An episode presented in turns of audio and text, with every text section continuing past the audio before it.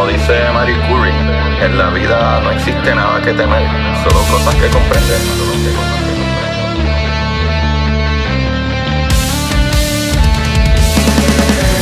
Recuerden correr y buscar la manera de aprender que más le divierta.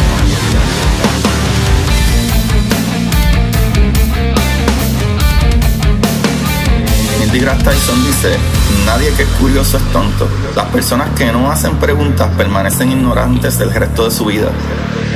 Y para ustedes, esto es curiosidad científica.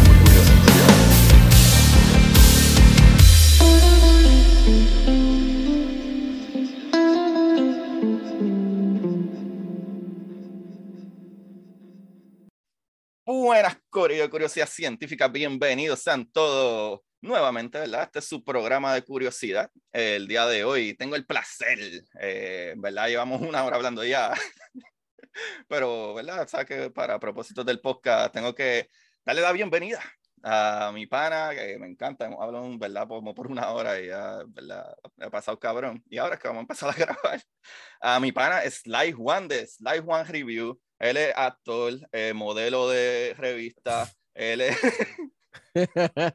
tiene cinco libros, eh, ha leído la Biblia 17 veces, eh, host de Bueno, casi la leo completa una vez, casi una vez la leía completa. host Hasta que empiezan a decir los nombres de toda la descendencia y dije, "Ah, ok, Aquí se zafaron, aquí se zafaron. aquí- podía- esto está largo. Mano, Sly Juan, bienvenido. ¿Cómo te sientes? Gracias, brother, por eh, incluirme en un episodio, de invitarme. Ya grabamos uno para el Patreon y ahora vamos a, a grabar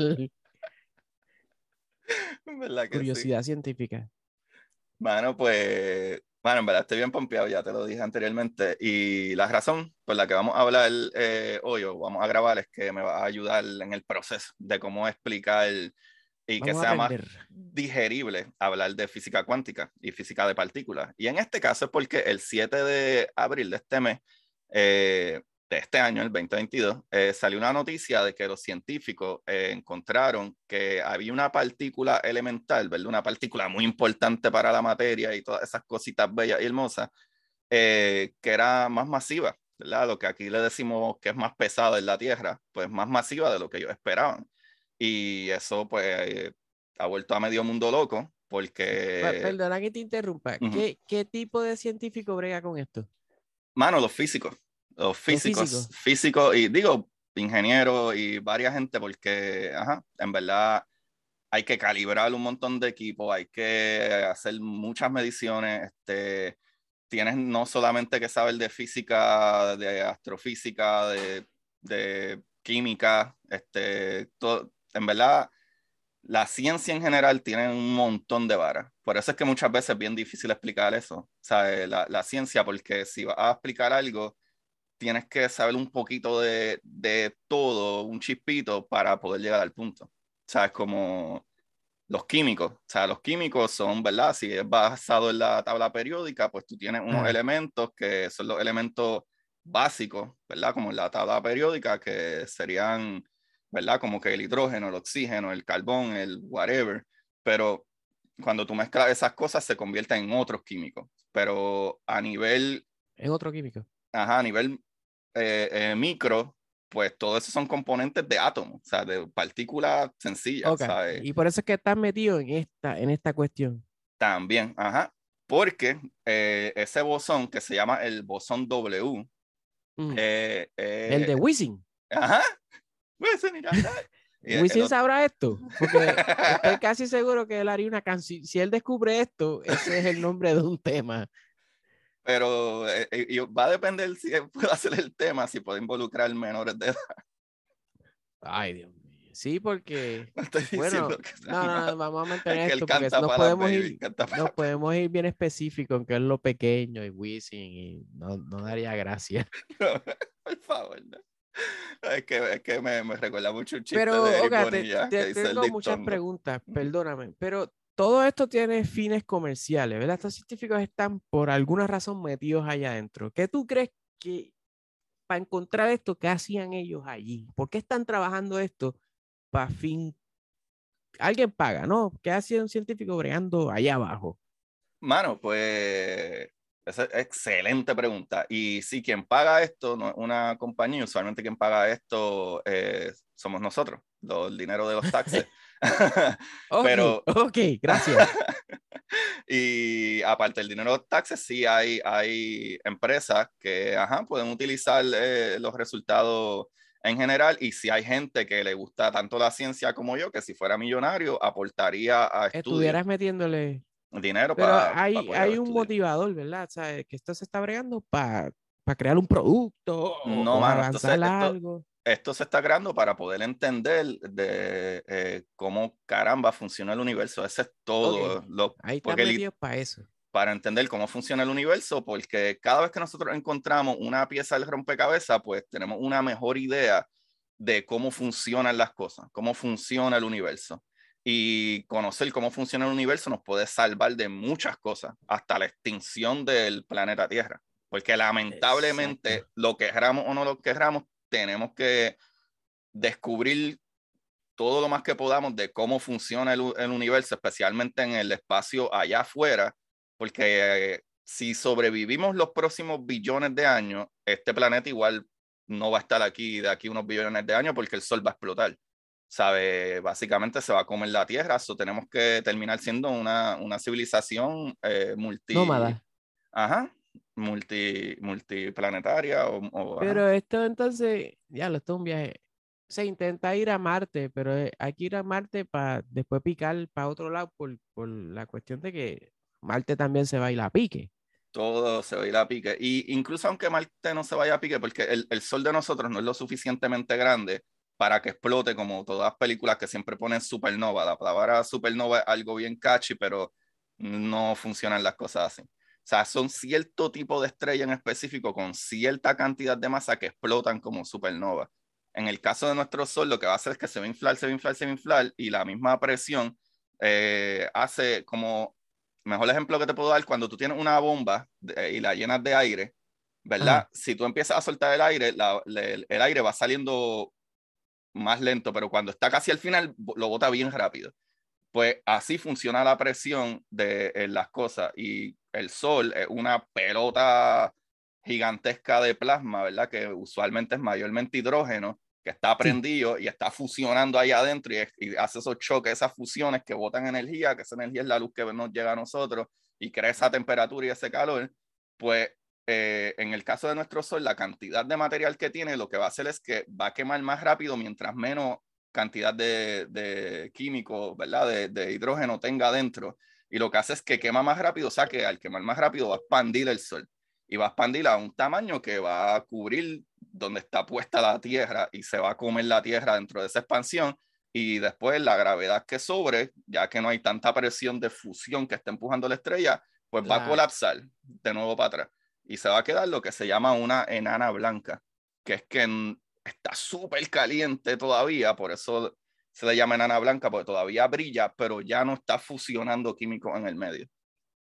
Pero eso es porque gastó el recurso que tiene, los recursos que tiene adentro se acabaron. Sí, eh, y no, no, es que se acabaron, es que ya no puede fusionarlos más. Eh, como funcionan las estrellas, la, todas las estrellas, bueno, el material que más existe en el mundo es el hidrógeno.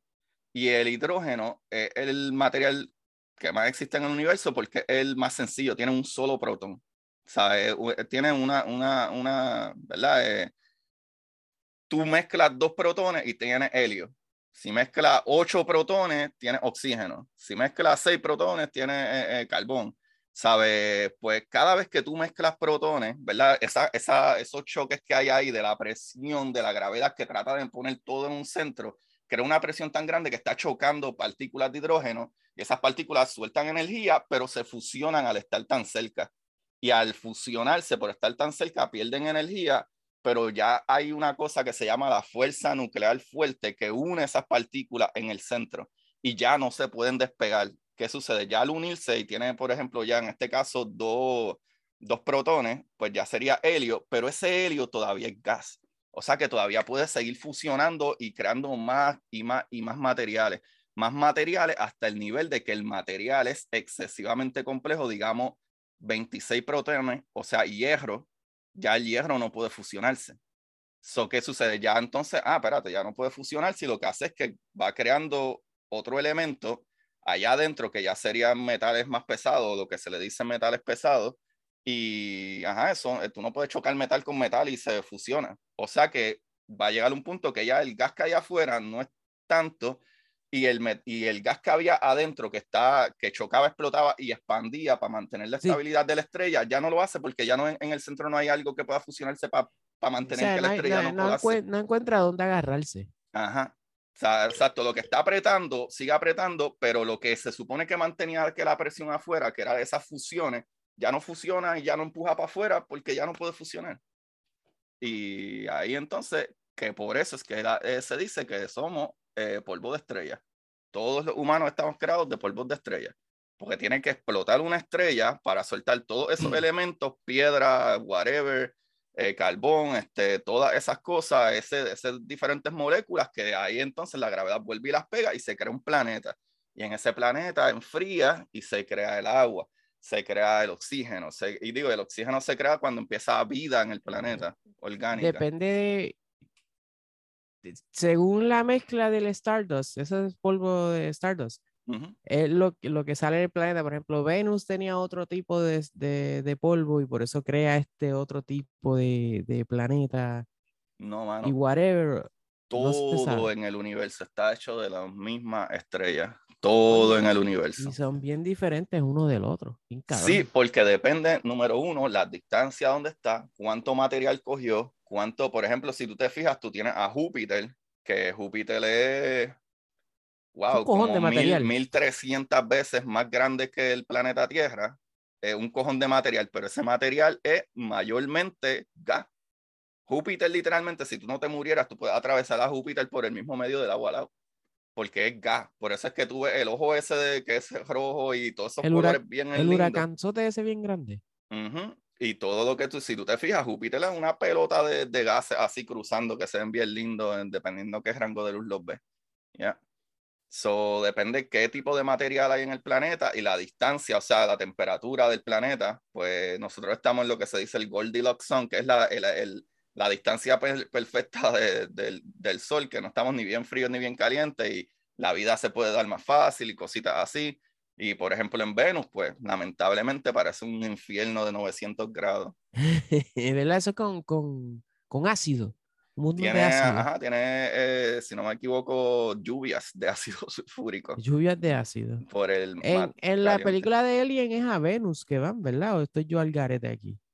No, yo en No, es en otro lado. Esto estoy yo imaginándome cosas, otro planeta para el cara bien lejos. Pero tú dices la, la, la ¿La 1 o la 2? No, es un, es un sitio así que es como que es bien malo para los seres humanos y qué sé yo. Y siempre yo pienso en Venus y en estos planetas que en verdad están bien jodidos. Sí, estar metidos allí. Sí, pero en Venus no podría vivir nadie. Porque, no, mano, Venus, la presión de Venus, Venus es el planeta que es casi, casi del tamaño de la Tierra, pero la temperatura en Venus, la temperatura media es como 850, 900 grados Fahrenheit. ¿sabe? Y la presión que hay en la atmósfera, literalmente el único, el único lander, ¿verdad? La nave que pudo llegar y aterrizar y tomó un video y todo, sobrevivió como por 20 minutos antes de que se derritiera. Hay imágenes de, de Venus, Ajá. tú puedes ver las fotos de Venus dentro del planeta y literalmente Porque la todo. tiene topografía, tú sabes, como que baja y, y, toca todos los primeros eh, cuatro planetas que están más cerca del Sol, todos son piedras, o sea, todos son sólidos. Y lo otro, y, que es lo que llamamos los planetas interiores, que sería Mercurio, Venus, el planeta Tierra y Marte. Después viene la, la, correa de asteroides y después de la correa de asteroides está Júpiter, eh, Saturno. que las películas no cuentan con la correa de asteroides ni en la ciencia ficción, eh, no, no hay que pasar por ahí. no, y también cuando pasan por una correa de asteroides hay un montón de piedras en el medio y eso tampoco es así. El universo es tan gigantesco que tú... Ah, ¿verdad? Ay, ¿verdad? ¿verdad? Porque el viaje de uno es con un tapón ahí. Ajá, pues eso está bien grande. El universo es tan gigante y tan gigante que tú tienes una alta probabilidad de que tú pases por la eh, correa de asteroides y no veas ni una piedra. ¿Verdad? Es porque lo que enviarían sería bien pequeño, sumamente pequeño en la Tierra. Imagínate allá afuera. Y es que incluso aunque envíen una nave grande, esas piedras tienen kilómetros de grande. O sea, esas piedras tienen kilómetros de grande. Incluso hay un, hay un asteroide que, que yo creo que le pusieron como planeta enano ahora, si no me equivoco, este, que es más grande que, que Mercurio. Y es un asteroide, ¿sabe? Y, ¿sabes? Que son kilómetros y kilómetros de grandes, pero es que es ridícula. Bueno, ponte a pensar, los planetas son ¿verdad? Este, básicamente gigantesco y mira las distancias que hay, ¿sabes? Tú puedes estar en el espacio y no ver el planeta por, olvídate. ¿Verdad? ¿Sabes? La luna nosotros la vemos de aquí facilito, a, simple vista, pero tú tardas tres días en llegar a la luna, ¿sabes? ¿Qué, qué? ¿Se tardan tres días? Sí. Ahora mismo nosotros tardamos tres días en llegar a la luna. Sí, cuando, literalmente cuando nosotros aterrizamos en la luna y todas las cosas que mandamos para allá tardan alrededor de tres días. Y esa... Está bien curioso porque yo pensaría que era bien rápido. Bueno, bueno, bueno. Un mediodía o algo así. No, ojalá. Sí, yo creo que la luna está no sé a cuántos miles de, de millas de distancia. Está a pares de miles de millas de distancia. Sí, sí, sí. La velocidad de la luz, eh, la luz de la luna nos llega en 1.3 segundos. Pero a la velocidad de la luz a velocidad de la luz. So es como, eh, ¿tú escuchas eso? Los vecinos pusieron bachata aquí. No se escucha. No, no se escucha nada. No se ah, pues Vamos, vamos a ignorarlo porque es que llegó como la velocidad de la luz aquí.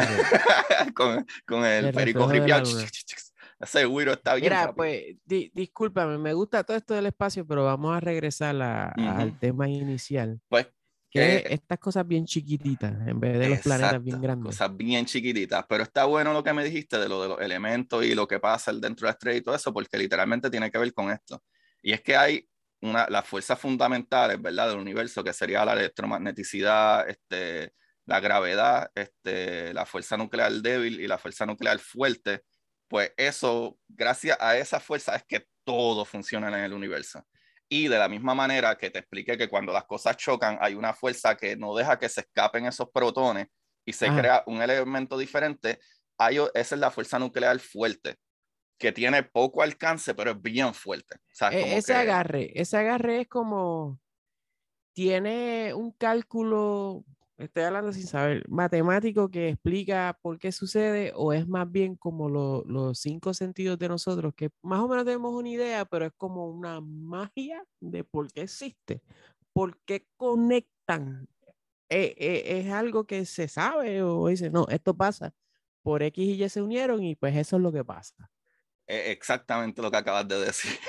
no tenemos idea por qué funciona así, pero ah, sabemos que funciona Porque Siempre cuando me dijiste lo del sol, yo decía, que eso está cabrón, es verdad. Pero, ¿por qué está pasando esta conexión y esta conexión? No tenemos ni idea. Sería una muy buena contestación saber eso, pero no sabemos. Lo que sí sabemos es que funcionan así. O sea, cada vez que estudiamos las, estas cosas, funcionan de esta manera. Y lo interesante con eso es que eh, va de nuevo directo a, lo del capítulo de hoy, de la masa de, ese bosón W, y es que hay partículas que son los fermiones, que son las partículas de la materia, o sea, lo que crea tú, yo y todo eso, que, ¿verdad? Serían electrones y protones y neutrones, o que los protones y neutrones, anyway, están, ¿verdad? También eh, creados o complementados por lo que se dice los quarks estos son los quarks. Mírala ahí, las rayitas esas. Ajá, pues e, esta cosa que está manteniendo estas cosas unidas aquí, esa, esa energía es la energía nuclear fuerte. Y eso hace que estas cosas no se despeguen para nada. Y lo crazy con esto, ¿verdad? Con estos quarks, es que esa fuerza es tan y tan y tan y tan y tan fuerte que si tú tratas de despegar eh, eh, estos quarks uno del otro y quedando, al tú tratar de despegar los últimos dos que queden, de la nada aparece otro quark porque los quarks no pueden estar solos. ¿Por qué funciona así? No tenemos ni idea, pero así funciona. Y cuando tú unes, ¿verdad? Eh, por ejemplo, en el caso de los protones, ¿verdad? Dos quark up y un quark down, tienen un protón. Y dos quark down y un quark up es un neutrón. Y ese es el centro, ¿verdad? El núcleo del átomo, que sería, ¿verdad? Básicamente, si te fijas, hay electrones que supuestamente están alrededor del átomo y, ¿verdad? Y tienes los protones y los neutrones. Pues cada, cada vez que tú tienes un protón de eso, ¿verdad? Este núcleo, digamos que un núcleo que está súper, súper cargado. Pues dentro de ese núcleo cargado, a, ¿verdad? Este, a, al universo, por alguna razón, no le gustan eh, las partículas o las cosas muy cargadas y, las deshace.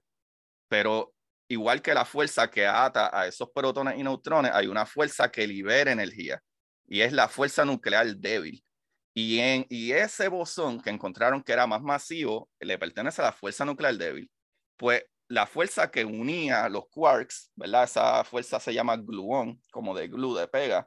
De pues, pega, eso te iba a decir, es un, pega, un super pegamento. Super pegamento, exactamente. Pues e, eso une esas partículas ahí para que no se suelten y crean protones y neutrones. Ahora los protones y los neutrones, ya, ¿verdad? Ya después de que los quarks están pegados, que hay protones y neutrones, si tú tienes exceso de, de esas cargas, de, por ejemplo, de neutrones, al universo no le gusta estar muy cargado y qué es lo que hace? Suelta energía. Y hay unas partículas que interactúan con ese exceso de energía para soltar energía, que es lo que le llamamos radiación, que por eso hay materiales radioactivos como el uranio, el, todas estas cosas que usan para las bombas nucleares, pues esos son, esos son núcleos que no son estables, o sea, que son inestables, y esta fuerza que, como dije, está las fuerzas que unen, eh, ¿verdad? Las partículas que son la materia, electrones, protones y neutrones, que es lo que te crea a ti y a mí, todo lo que vemos, y están las fuerzas que, que interactúan entre la materia, entre, la, entre, esa,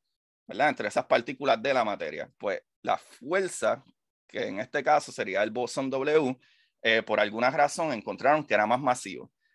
Y eso está súper loco porque eh, por muchísimos años todos los cálculos que nosotros teníamos eran basados en cierta masa, ¿verdad? En peso, si lo quieres poner así, de esta partícula. Y ahora resulta que no, no está bien.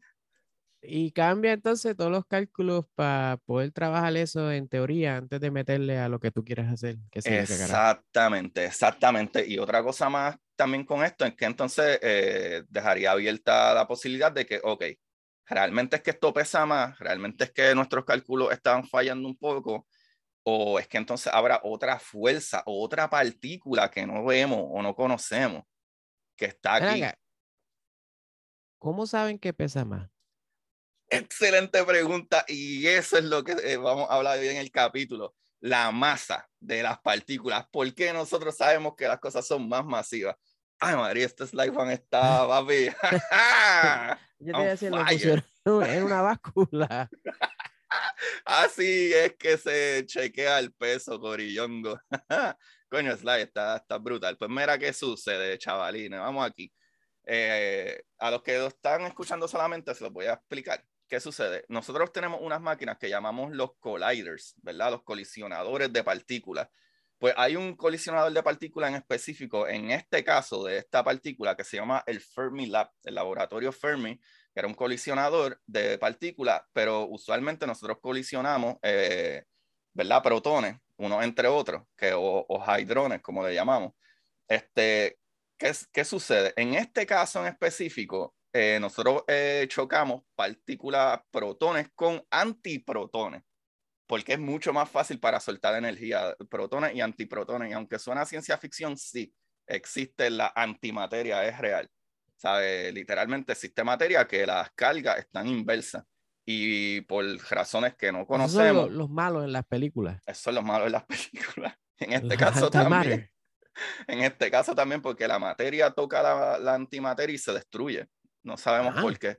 Sí, mano, no sabemos por qué. La materia irregular con la antimateria, si se tocan, se destruyen. Y por eso es que pensamos que todo lo que está allá afuera en el universo está creado de materia, de nuestra materia, que le decimos materia regular.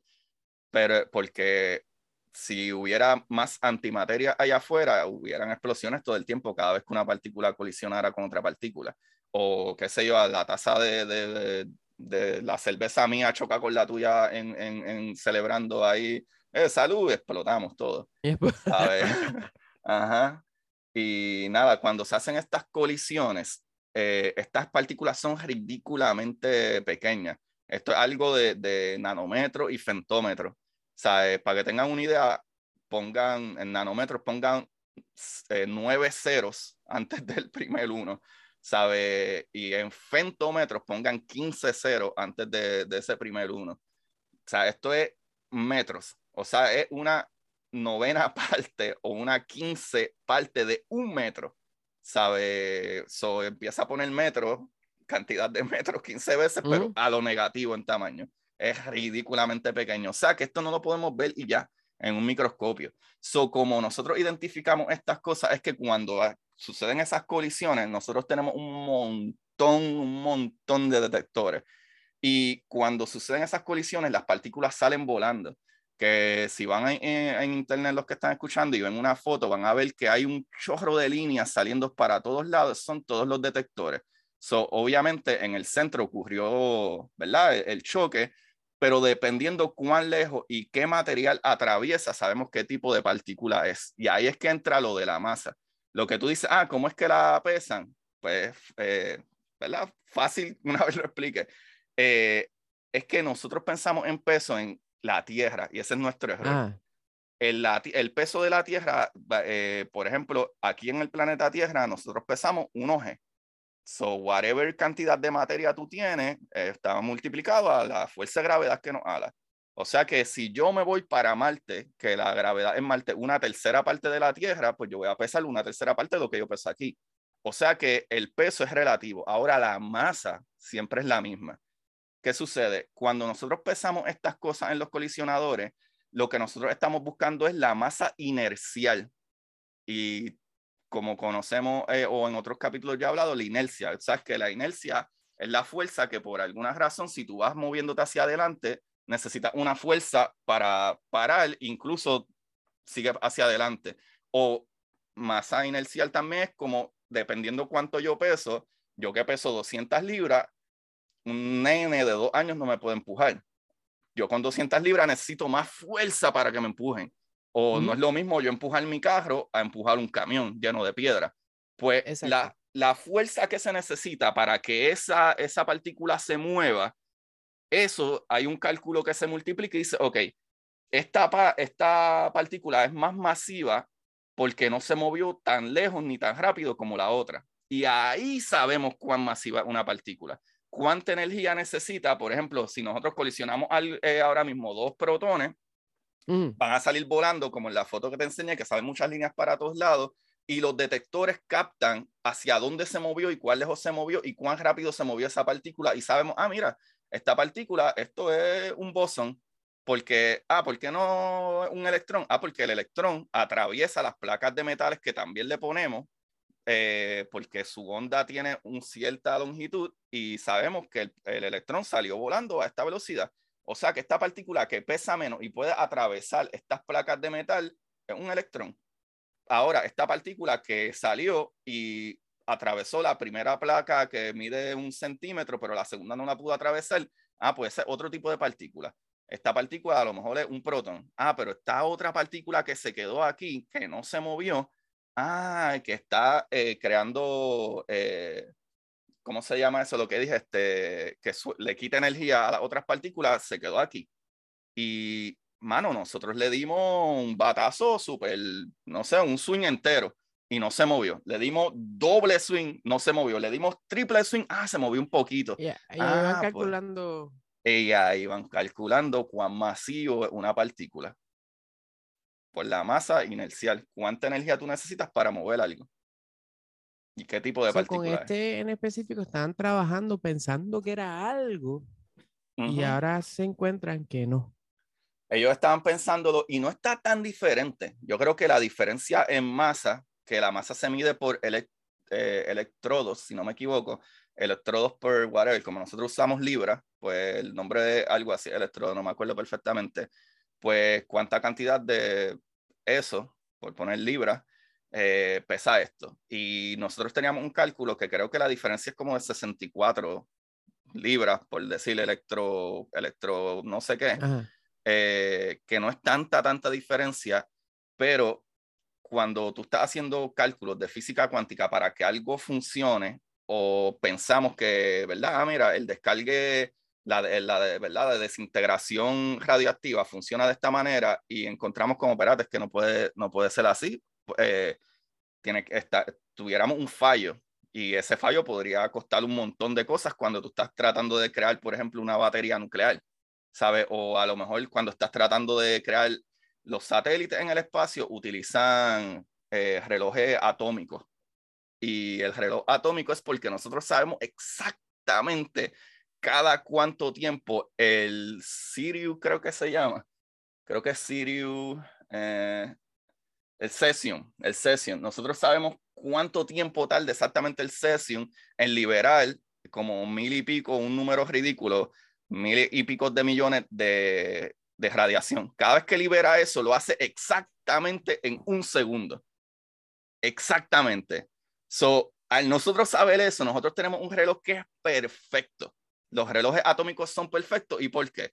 Porque conocemos exactamente, exactamente cuántas veces este tipo va al baño por segundo, ¿sabe? Y de esa manera, eh, nosotros podemos calcular el GPS ya que está en el espacio allá abajo a 600 eh, eh, millas de distancia eh, y el GPS sabe exactamente dónde tú vas, porque él va recalculando, haciendo ese proceso de cálculo de cuánta distancia, lo que la señal te llega hasta donde ti, a la velocidad que tú te estás moviendo y etcétera, para decirte, ah, mira, tú estás en la misma esquinita donde está el Walgreens. Ah, ¿Hay relojes atómicos de, de muñeca? yo no lo garantizaría, pero, pero hace momentos se te puede caer podrido ahí de radiación. y son bien gigantes, sí, son bien grandes. Son, son aparatos. Por eso es, lo que dicen, es una foto del, del, satélite por allá, lo que, pero con esos cálculos súper exactos, pues no, no, no están imaginándose lo que es, sino que saben lo que es, que está pasando allá. Exactamente lo que está sucediendo, exactamente, exactamente. So, por eso es, es bueno hablar de esto porque la gente piensa en, no, pero ¿qué pesa más, whatever, ¿qué va a cambiar? Bueno, ahora mismo no cambia nada porque la vida va a seguir, pero si es en cuestión de nosotros poder entender mejor cómo funciona el universo para cosas como las que hablamos en un principio, es súper importante para nosotros eh, saber si todo en el universo funciona de esta manera. Y, y en el caso ¿verdad? De, del bosón, eh, para mí lo más importante es que la gente entienda de que, ah, espérate, ¿cómo es que saben el peso? Lo ponen en una balanza o algo y no. Es que en verdad eh, hay una manera de medir eso y es por la inercia. So, básicamente tú, yo y todo en el, en el universo no tiene un peso per se, eh, es la masa inercial. ¿Cuánta energía necesitamos para mover a Slide One de ese sofá? Esto me hace sentir mejor porque no peso tanto entonces. Eso depende de cómo me vayas a pesar. es verdad. Te, te, puedo dar otra excusa más también. Soy una persona débil, soy yo peso menos que uno más fuerte, que hay que como que fajarse para empujarlo. Ajá. Ajá. Sí, a mí me dicen vamos para la cervecería y yo me muevo enseguida. que me mencionaste que tienes el privilegio de tener una altísima variedad de, de cervecería bastante altísima, a veces un poco peligrosa de, de variedad. En paréntesis, está como que todo el mundo dándole duro a las IPA allí. Mano, aquí todo el mundo bebe de todo, pero aquí hay muchísimas IPA buenísimas. Sí, yo creo que aquí le dan bastante de duro. Pero es que como hay tanta variedad, pues cuando la gente piensa en IPA, piensa en agrio. Y, ¿Y yo, yo, ese soy yo. Ajá, y la IPA tienen una variedad inmensa. Eh, es, la manera que tú haces la cerveza, eh, por eso se considera IPA, pero eh, tú puedes decidir cuánto IBU tiene esa IPA. O sea, si tú ves que, que International Bitterness es lo que IBU, como que la, el agrio internacional, pues eso tiene un número. Si tú ves que ya esos números están por 60, 70 para allá arriba, te jodiste. Eso es como masticar flores pero cuando está más para abajo, en, unos 40, eh, eh, yo creo que yo, yo voy como hasta los 50 y estoy bastante bien. Pero ya cuando pasa de 50, ese aftertaste a mí me, me echaba demasiado. No entiendo por qué lo hacen. Yo la, la primera IPA en Estados Unidos yo la tomé y yo dije, ¿y esto? ¿Por qué esto existe?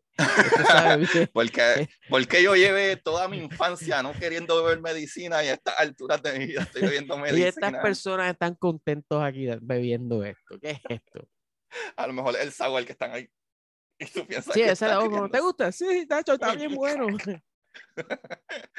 Yo soy más de, ¿verdad? Eh, una lager. Yo siempre voy buscando lagers y eso es lo, lo que me gusta Y allá tienen la, maybe ti esto es como, ah, chico, pero esa, esa no, pero la Jaegling es Jaegling. La Jaegling es muy buena cerveza. Y como aquí no la hay, para mí es como, diablo, ¿qué más acoste? Y siempre Mano, que eh. estoy allá afuera, como que voy para esa y puede estar todas estas que están bien cool del, del área, pero para mí del área también es esa, que no la tengo acá y me gusta mucho, me gusta mucho. Mano, es que si tú vienes para acá, que, mano, y bienvenido, que vengas para acá y te doy un tourcito, es como, por ejemplo, para la ah, carrera, cuando vaya para la carrera. Ah, esa es buena, esa es buena. Este, eh, mano, por eso es que cuando la gente piensa en IPA, el problema es que todos los fans, porque a mí me pasó, todos los fans de las cervezas artesanales siempre es como, ah, papi, esto, esto está cabrón, toma, bébete esto. y tú Exacto, lo pruebas y exacto. dices, ah, qué caramba esto. Y uno se aguanta de probar cervezas artesanales. Y el problema es porque ellos te dan la que ellos ya están acostumbrados. Es como, por ejemplo, a mí me gusta mucho el whisky, pero si yo le ofrezco whisky a alguien que no bebe whisky, es el diablo, ¿qué caramba tú estás bebiendo aquí? Tú eres loco, esto sabe a caramba. ¿Sabes? Métele jugo o algo. Eh, para mí, pues está bien. Y ese es el error. Eh, y cuando yo empecé a beber más cerveza artesanal es porque me gustó mucho una Pilsner, creo que fue. Y que es una, un, un tipo de lager. Y yo la probé y dije, Sí, ah, mano, los bebo. esta, esta cervecita está buena. Y, ah, coño, artesanal contra, sabe buena. Y de momento seguí probando y un día probé una, una creo que fue una stout, una porter, que la veía negra y dije, diablo, esa cerveza negra. y Ahí cuando ya la vamos probé, apretando. ah, y cuando la probé, dije, ah, pero esto sabe medio a cafecito. Y a mí me encanta el café. Y dije, ah, espérate, pero esto, esto, esto está bueno, esto puedo beberlo. No, no hay pie, a lo mejor no, pero esto puedo beberlo. Y así seguí hasta que de momento llegué a una blonde ale de café también. Mano, la cerveza se ve clarita, como una cerveza normal light. ¿Qué y cuando sacote, tú verdad? la hueles, huele a café. Y cuando tú la pruebas, ese sabor rico, frito y qué sé yo, y un leve taste atrás de café. Y dije, ah, mano, esto está brutal. Wow, pero esos son unos caballos porque huele a café Ah, no. fuerte, Eh, pero no, no es el buche de café. No, mano, es, es, es Sigue siendo ridículo. cerveza. Sí, sigue siendo cerveza. Y ahí fue que llegué al punto que en un momento el pana me dice, ah, mano, probate esta double IPA. Yo dije, mano, las regulares no me las veo, vamos a ver las dobles. Y me dice, no, pruébala, eh, es de mango. Yo, ok, pues cuando la probé, mano, me enchulé. Porque sabe a mango, ¿sabes? Y es una cerveza doble, o sea, tiene como 9% de alcohol. 9%. Y, mano, brutal. Dije, ah, pues, ok. Pero es una de allí, de, de tu área. Sí, sí, todo eso son locales Ok. aquí, todo esto es local aquí. ¿Ya? Y así seguí, seguí, hasta que de vez en cuando cogía, aprendí lo de, lo, lo de International Bitterness, eso, y ahí dije, ah, ok, es que no todas las IPA son iguales. O sea, ahí empecé a fijarme en cuántos IBUs tenía, ¿sabes? Cuán, cuán agrio- agrioso tenía, porque es que la IPA, lo culpa a mí es que tú las hueles y huelen riquísimo. O sea, huelen Eso, súper eso sí es verdad. y después a veces tú las pruebas y no sabe tan bien. Y ahí me fijas como, ah, no, pues checa los IBU. Y so- ahora mismo yo bebo eh, IPA bastante regular, bastante regular, y es porque fui adaptándome y Ya, ya chequeando. se ha convertido en, en un más seguido que una cerveza normal.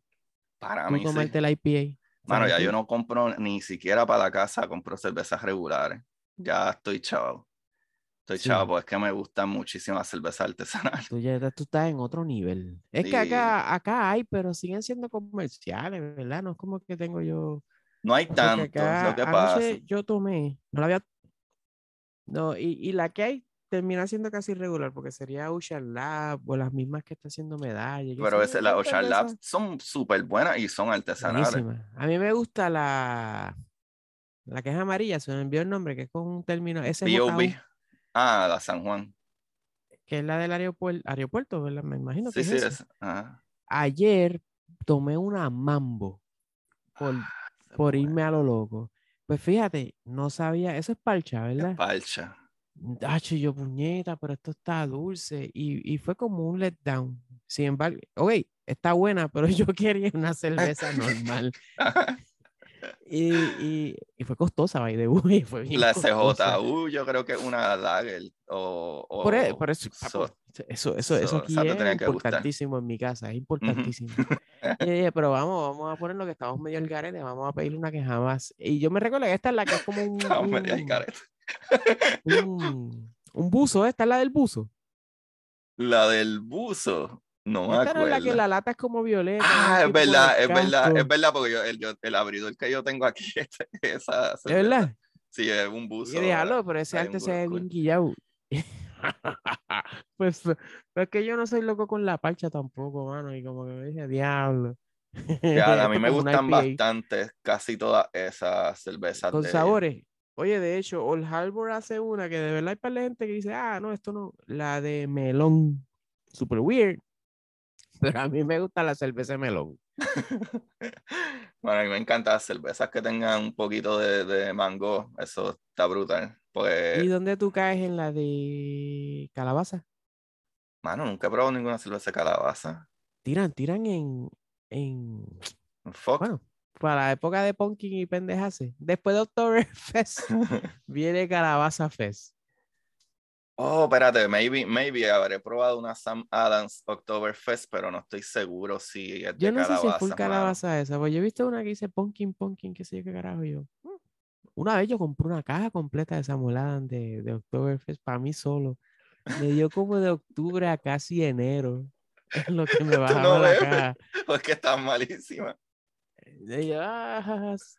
es yo dije, deja que no vaya a coger moho la tapa, eh, déjame bebérmela. Pero es porque tú no bebes mucha cerveza o porque es que están horribles. Porque pudiera beber viernes o sábado en casa y qué sé yo, en semana es medio. Estoy solo, what the fuck. No voy a beber viendo aquí un programa de bailes o algo así, o una cerveza. Ahora me siento mal conmigo mismo. Lo Estoy último, no, no. Ah, he tenido mis periodos que tomo todos los días. Estoy La jodiendo, última que estoy estoy bebiendo, que tengo una aquí de hecho, es una que trajeron de Acapulco.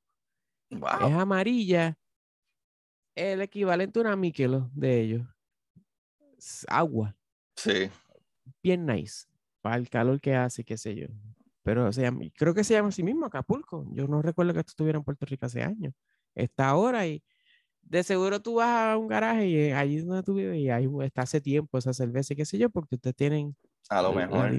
la la gran cantidad de latinoamericanos que hay allá, pues tienen mercado para, por ejemplo, ustedes tienen tecate. Eso tú lo ves en todos lados allí. Eso sí, Aquí para es, aquí es bien poco ver la Tecate, pero creo que sí está. Porque esa, recuerda que es una cerveza con carácter. Tan vayamos nada más. Voy a ir al nido a chequear si voy a poner una Tecate en el nido a ver si Mira, a ver, mira, a ver. Pero fíjate, aquí, aquí algo que, que yo creo que sí es bueno es que a la, la, o sea, aparte de que hay como mil cervecerías, no, no tanto, pero, ajá, este, pero, Comparado con aquí. o sea, bueno, sí, pero este sí, están en estos sitios como, no sé si sabes que ABC y Total Wine y cosas así que son, Esos son como beer shops. o ajá, de como de- licorerías, pero son, imagínate un Específicas. Walgreens solamente de, de cerveza y licor y qué sé yo, Ujú. o un, o, y, pf, mano, y cuidado, más grande que Walgreens, porque Total Wine es como, pf, mano, un Walmart o algo así, es gigantesco. De verdad. Mano, pero es paredes y paredes y paredes y paredes de tequila, paredes y paredes y paredes y paredes de whisky, paredes y paredes y paredes y paredes y paredes y paredes y paredes y paredes y paredes y paredes de ah, no, eso vino, está exagerado. Tequila. mano, de todo, de tequilas, de whisky, de todo, es una ridícula. Los y- vodka, gin. Mano, a veces, digo, yo no, no, en verdad no me meto tanto ahí, pero las veces que lo he hecho, eh, a veces paso un tiempo cabrón, nada más viendo las diferentes shapes de las botellas, botellas bien lindas, las tequilas, usualmente las tequilas, las botellas están a otros niveles, están pintadas, Es, es están verdad. unas artesanías bien brutales, eh, y son botellas que uno dice, wow, esto yo lo compraría nada más por tener la botella. Por la tener la botella. Ujú. Eh, usualmente con los otros licores no pasa tanto así, pero el tequila son bien, bien artísticos. Y me imagino que el área de cerveza es ridículo. Es loquera, una loquera. Y e- es tan loquera que incluso ellos venden como, ¿sabes? Tú puedes coger como una cosita plástica que tiene lo- los seis cositos para tú crear tu propio six pack, porque hay cervezas allí No, a lo loco. Y por de ejemplo, diferentes cervezas. ajá, so tú coges tus seis cervezas que te quieras llevar. O, y calculan o al final y, ya. Sí, las canas individuales cada una. Ajá. Qué palo. Sí, ¿Y mano. esto es una cadena? Y sí, digo, ah, por lo menos aquí en Florida sí, sí, sí. Hay, hay aquí en. Pete hay uno. Digo, hay varios, ¿sabes? Lo que te digo, de lo, el ABC es una compañía, Total Wine otra compañía, Incluso los supermercados tienen a veces su, el supermercado y al lado del supermercado tienen su propia cervecería o whatever, como se le llame. Pero estas grandes, grandes, mano, ahí hay... Yo probablemente puedo ir todo un año, todos los días, y probablemente voy a encontrar una cerveza que no he bebido o un licor que no he bebido, si fuera a ver licores. O sea, está ridículamente grande. Ah, pues ahí fue que aplicó lo de los vodkas rusos que lo sacaron. Allá no sacaron eso como hicieron no aquí. No importa a nadie eso. ¿Verdad que aquí son unas personas bien locas? Aquí no, aquí obviamente lo que se habla es de la política como tal. O sea, acuérdate que siempre miran a Estados Unidos para que resuelva todas las cosas. Porque también todo el mundo odia a Estados Unidos hasta que hay una guerra o un, un huracán o una mierda. Pero digo, yo entiendo también que Estados Unidos son unos, yo no sé tanto de la historia como tal, pero ajá, también como para los, que como para los 50 y pico, los 60, algo así, que sucedió lo, básicamente lo mismo eh, con Cuba, que Rusia puso misiles en Cuba y Estados Unidos se volvió loco, porque estaba a 90 millas de Estados Unidos y Estados Unidos estaba bien loco y pues básicamente eso es lo mismo que Rusia está haciendo, que no quiere que Ucrania se convierta. Pues. Pidió que los trajeran para como molleros, esos molleros realmente. Eh, eh, pecho y pluma. Tengo entendido que, nadie tiene la intención de lanzar los misiles, pero sí tienes la intención de ser capaz de lanzar los misiles, que son cosas diferentes. Sabes que a mí me da mucho miedo. Eh, yo sé que no fuimos del capítulo entero, pero yo creo que esto está súper interesante esta conversación. Y es que a mí sí me da miedo que ahí o sea, como que yo no creo que a lo mejor un Putin use algún tipo de arma nuclear suficientemente grande, ¿verdad? O, la explosión, ¿verdad? Porque hay niveles de lo mismo que estamos hablando del núcleo. ¿Sabe? Básicamente así funcionan las armas nucleares. Ese núcleo que esté hecho de ese material nuclear, y es que no es inestable, que eso es lo que decía, que es lo que hace que haya radiación, cuando ese núcleo no, no es estable. O sea, al ser inestable, lo más mínimo cantazo de reacción crea una reacción en cadena que la energía es exorbitante. O sea, es como que en ese núcleo, ¿verdad? En ese núcleo súper chiquitito ahí atómico, en ese núcleo atómico, genera tanta energía, loco, que, que eso es el arte de la, aunque es malísimo, pero ese, esa es la parte excesivamente brutal de la ciencia, si lo pones así. Lamentablemente se usa para el mal. Pero, ajá, nosotros descubrir que ese núcleo es tan eficiente que la energía en ese núcleo, que eso puede, nada, eso puede tener un pedacito, qué sé yo, que sea así, pero está tan comprimido ese núcleo y tan inestable que el mínimo cosito que suceda con eso, la reacción en cadena es tan gigante que puede, la energía es como la energía que utilizan, qué sé yo, el mundo entero en, en un año. O sea, eh, toda esa energía liberada en un segundo. ¿Sabes? Es ridículo. Pero hay misiles y bombas que no tienen tanta cantidad. O sea, eso yo no sé si a lo mejor en el caso de Putin, él tuviera la cabeza tan loca de enviar misiles nucleares tipo como hizo Estados Unidos en, Hiroshima, pero, mano, alguien que a mí sí pienso que podría hacerlo es el loquito ese de Norte Corea. En Corea del Norte. Ajá. Kim Jong. Kim Jong-un. Hace poco yo vi un video en YouTube de, de, esta gente que tiene un canal que explican cosas científicas o sociales que son animados, que es animado. No sé si te has topado con esos videos. Que cuando empezó lo de Rusia hicieron este video explicando el proceso de cuando cae la bomba nuclear o atómica y lo que crea alrededor y lo explicaban del aspecto de una persona ahí adentro.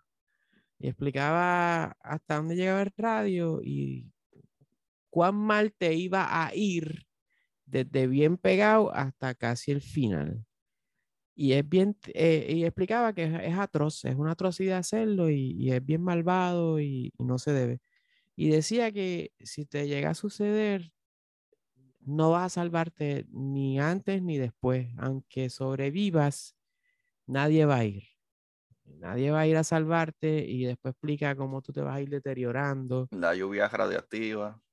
De hecho, y dice, no va a haber agua, no va a haber comida, tú sabes, tú vas a pasarla tan mal. Tan mal. Aunque hayas vivido que era, era mejor haberte ido de la explosión inicial. Y empiezan a explicar que por más que quieran las ambulancias, eh, de hecho, hasta la distancia es tan larga que aunque quisieran ir a ambulancias, helicópteros, no llegan, tú sabes, por el reguero de, edificios o lo que sea. Y es una cosa, es de bárbaro. Eh, tener conocimiento del daño que eso hace y crearla, solo por decir que si, si molestas mucho, pues puedo hacer esto. Eh, eh, es horrendo, tú sabes, yo después de ver esas cosas que sé yo, pienso que deberían eliminarlo. Tú dijiste que es bello y la ciencia ahí como que tristemente se, topó, con algo que debió haber dicho, no, esto no brega. Cuando tú ves todas las... No, pero por eso digo, probablemente ahora la gente decía, oh, este cabrón que creen en las fuerzas bombas nucleares, como que no, lo que yo digo es de lo brillante que fueron estos seres humanos eh, que por ejemplo como Marie Curie, que es la madre de, de, la química y la física nuclear, que ella y su esposo murieron enfermos porque no sabían que la radiación te atravesaba y te dañaba las partículas y te ionizaba los electrones, ellos no sabían eso.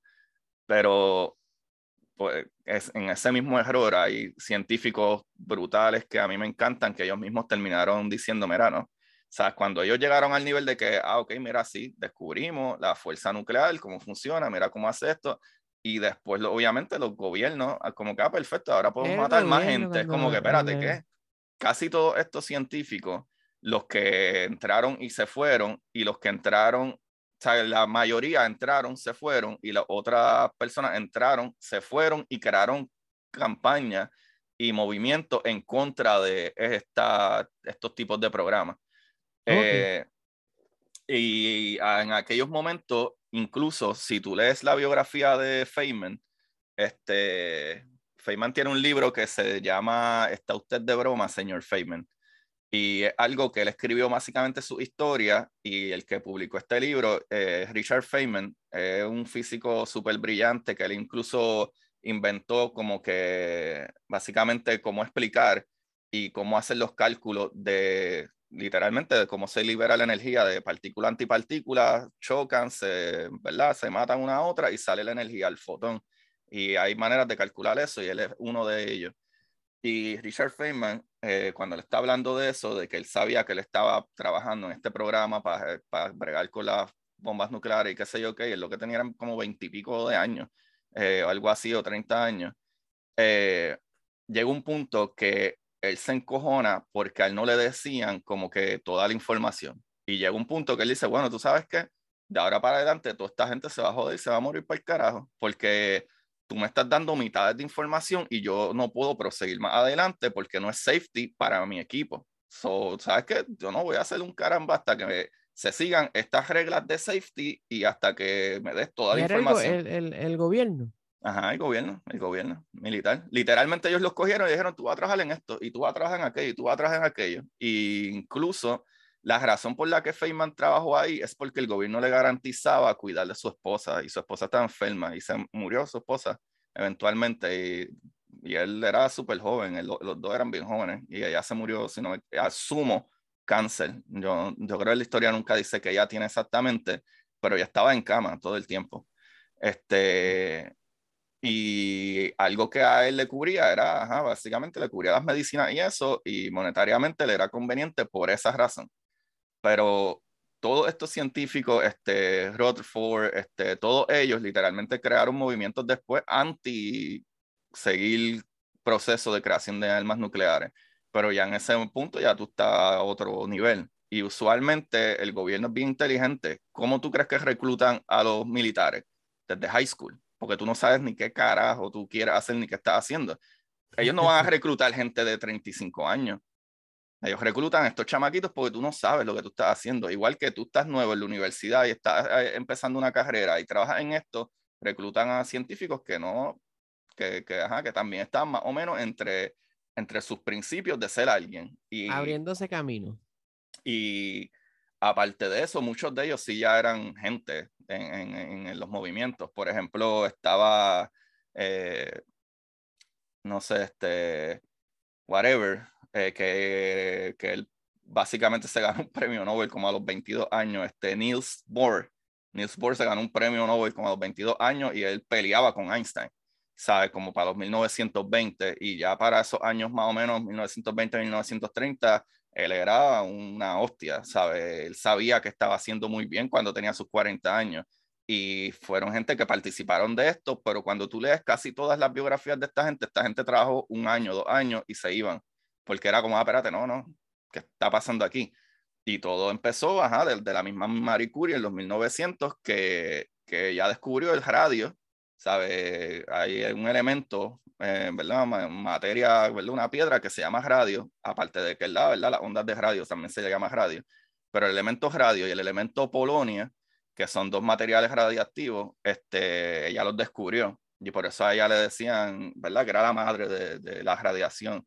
Y incluso, yo no sé si al sol de hoy, pero yo creo que ella es la única mujer que se ha ganado dos premios Nobel y si no me equivoco, eh, también es la, una de las bien pocas personas en el mundo que se ha ganado dos premios Nobel anyway.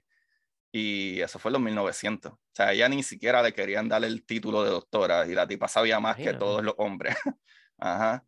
Sabes que a eso a lo que me refiero con que es que esto es súper brutal. Cuando yo leo de esto, a mí me encanta la física, a mí me encanta la física cuántica.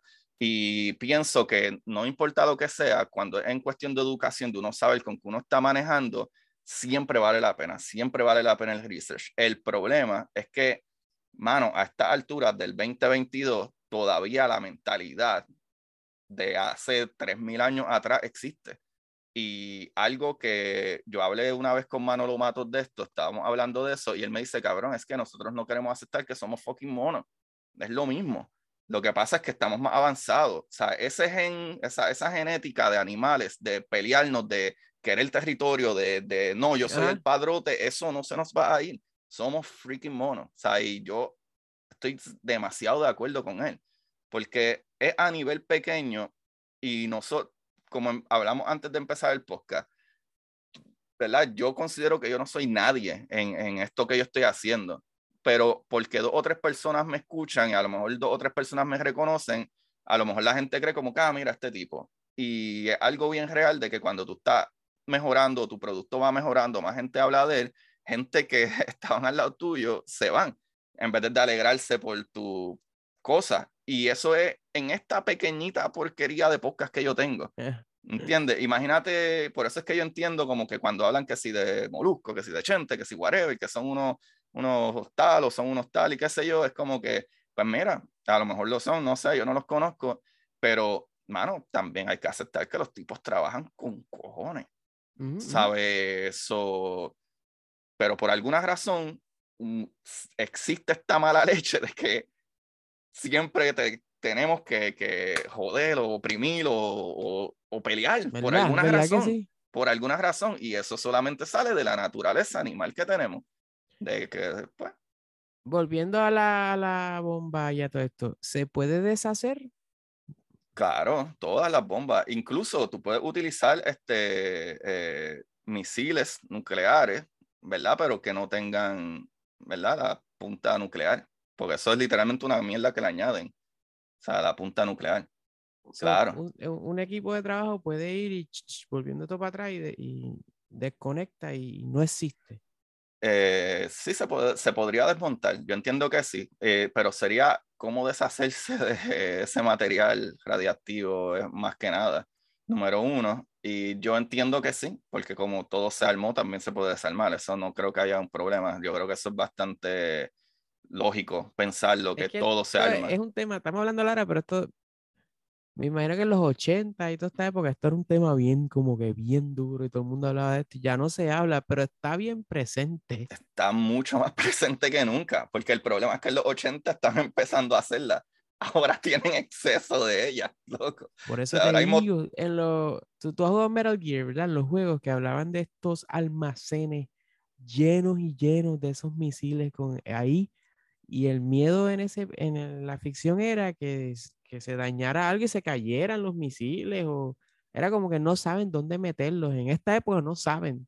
Oye, mira, yo estaba escuchando hace, y esto lo voy a picar bien horrible porque fue hace mucho tiempo, hace varios años, yo estaba escuchando un podcast que no me acuerdo si es Stuff You Should Know, que hablaba del safety de los militares y cosas como programas de, de, de ¿verdad? De virus eh, tóxicos o, bombas biológicas y, entre ellos bombas, ¿verdad? Bombas normales, radiación y mm. explosivos.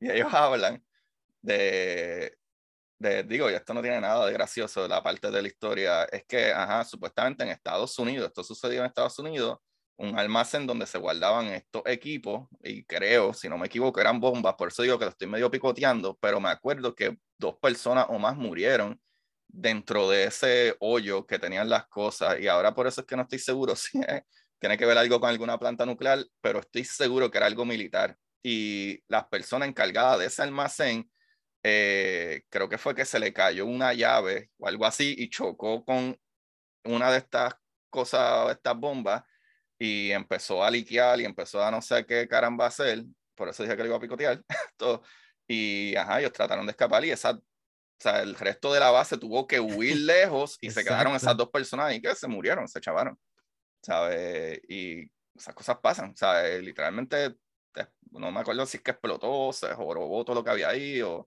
whatever, eh, pero errores pasan y tú no sabes si de momento estos morones allá en Rusia y jugando a, hacer videitos y como Kim Jong-un los otros días tiró un video de él con su, ah, que perfeccionamos ya nuestros misiles y se puso hasta un atuendo tipo Indiana Jones. Salen como celebrando. Sí, ajá, y loco, él literalmente grabó un cambio ahí para pa, pa hacerle el show como una película, como si él fuera literalmente un superhéroe con chalequito de una Para su país pues funciona como propaganda, eso era propaganda para ellos mismos interna, pero como acá no nos comemos el cuento, se ve bien ridículo. Sí, mano. Y eso es lo que digo que alguien que tiene eso en la mente y tiene bombas nucleares es súper scary. ¿Sabes? Yo como que me lo imagino ahí él recostándose la pared un día la bomba así, ¿no? y, el, y, el, tanteo siempre es para Japón, como que tienen este grosh. Es que los japoneses son medio, son unos tremenditos, pero que los japoneses es un montón de gente, especialmente China. O sea, los japoneses invadieron China y los tuvieron de... de, de... los japoneses tienen esta propaganda también de los más nice y qué sé yo, pero son bien... Sí, es que, ellos, es que ellos hicieron demasiado daño cuando ellos estaban en los, ¿verdad? En los, en los mil, ¿qué? 1800 por allá, más o menos. No me acuerdo ahora. La Segunda Guerra Mundial. O las 1900. También, ajá, también. También todos ellos eran, ajá, eran eh, amigos de, de soviéticos. Y, de para acá, pues, pues, trabajo, trabajo, trabajo y, y, pero no, los japoneses sí que jodieron a todo el mundo en, la, en el área. Ajá. Por eso están molestos con ellos. Y, ajá, hermano, por eso es que cuando la gente siempre dice del mundo, no, porque el chino aquí, el chino allá es como, hermano, tú no, dile asiático, porque, digo, fine, si es chisteando eso, que se sabe, pero a, a, un asiático que no sabe japonés, eh, tú le dices, tú eres japonés, Se molestan porque ellos oprimieron gente de... Hasta Rusia le metieron las manos en el siglo XX al principio. los zares, estaban peleando con los zares, los japoneses. So, yo puedo entender que no son bien queridos y Corea del Norte pues es un país que está encojonado, siempre está tirando, probando los misiles para ese lado del agua, para ese lado. Digo, es que también si la tira para otro lado del agua está la Unión... Es Rusia. Ajá. y eh, ahí eh, no hay break. Ahí no hay break. Y si la tira para el otro ladito, también hay muchos de esos países protegidos por los OTAN y ahí tampoco hay break. So, tiene que tirar para allá. Exacto, o China. Para, Japón o para China, tiene que tirar. Ajá. Pero, pero si tú te fijas. es que...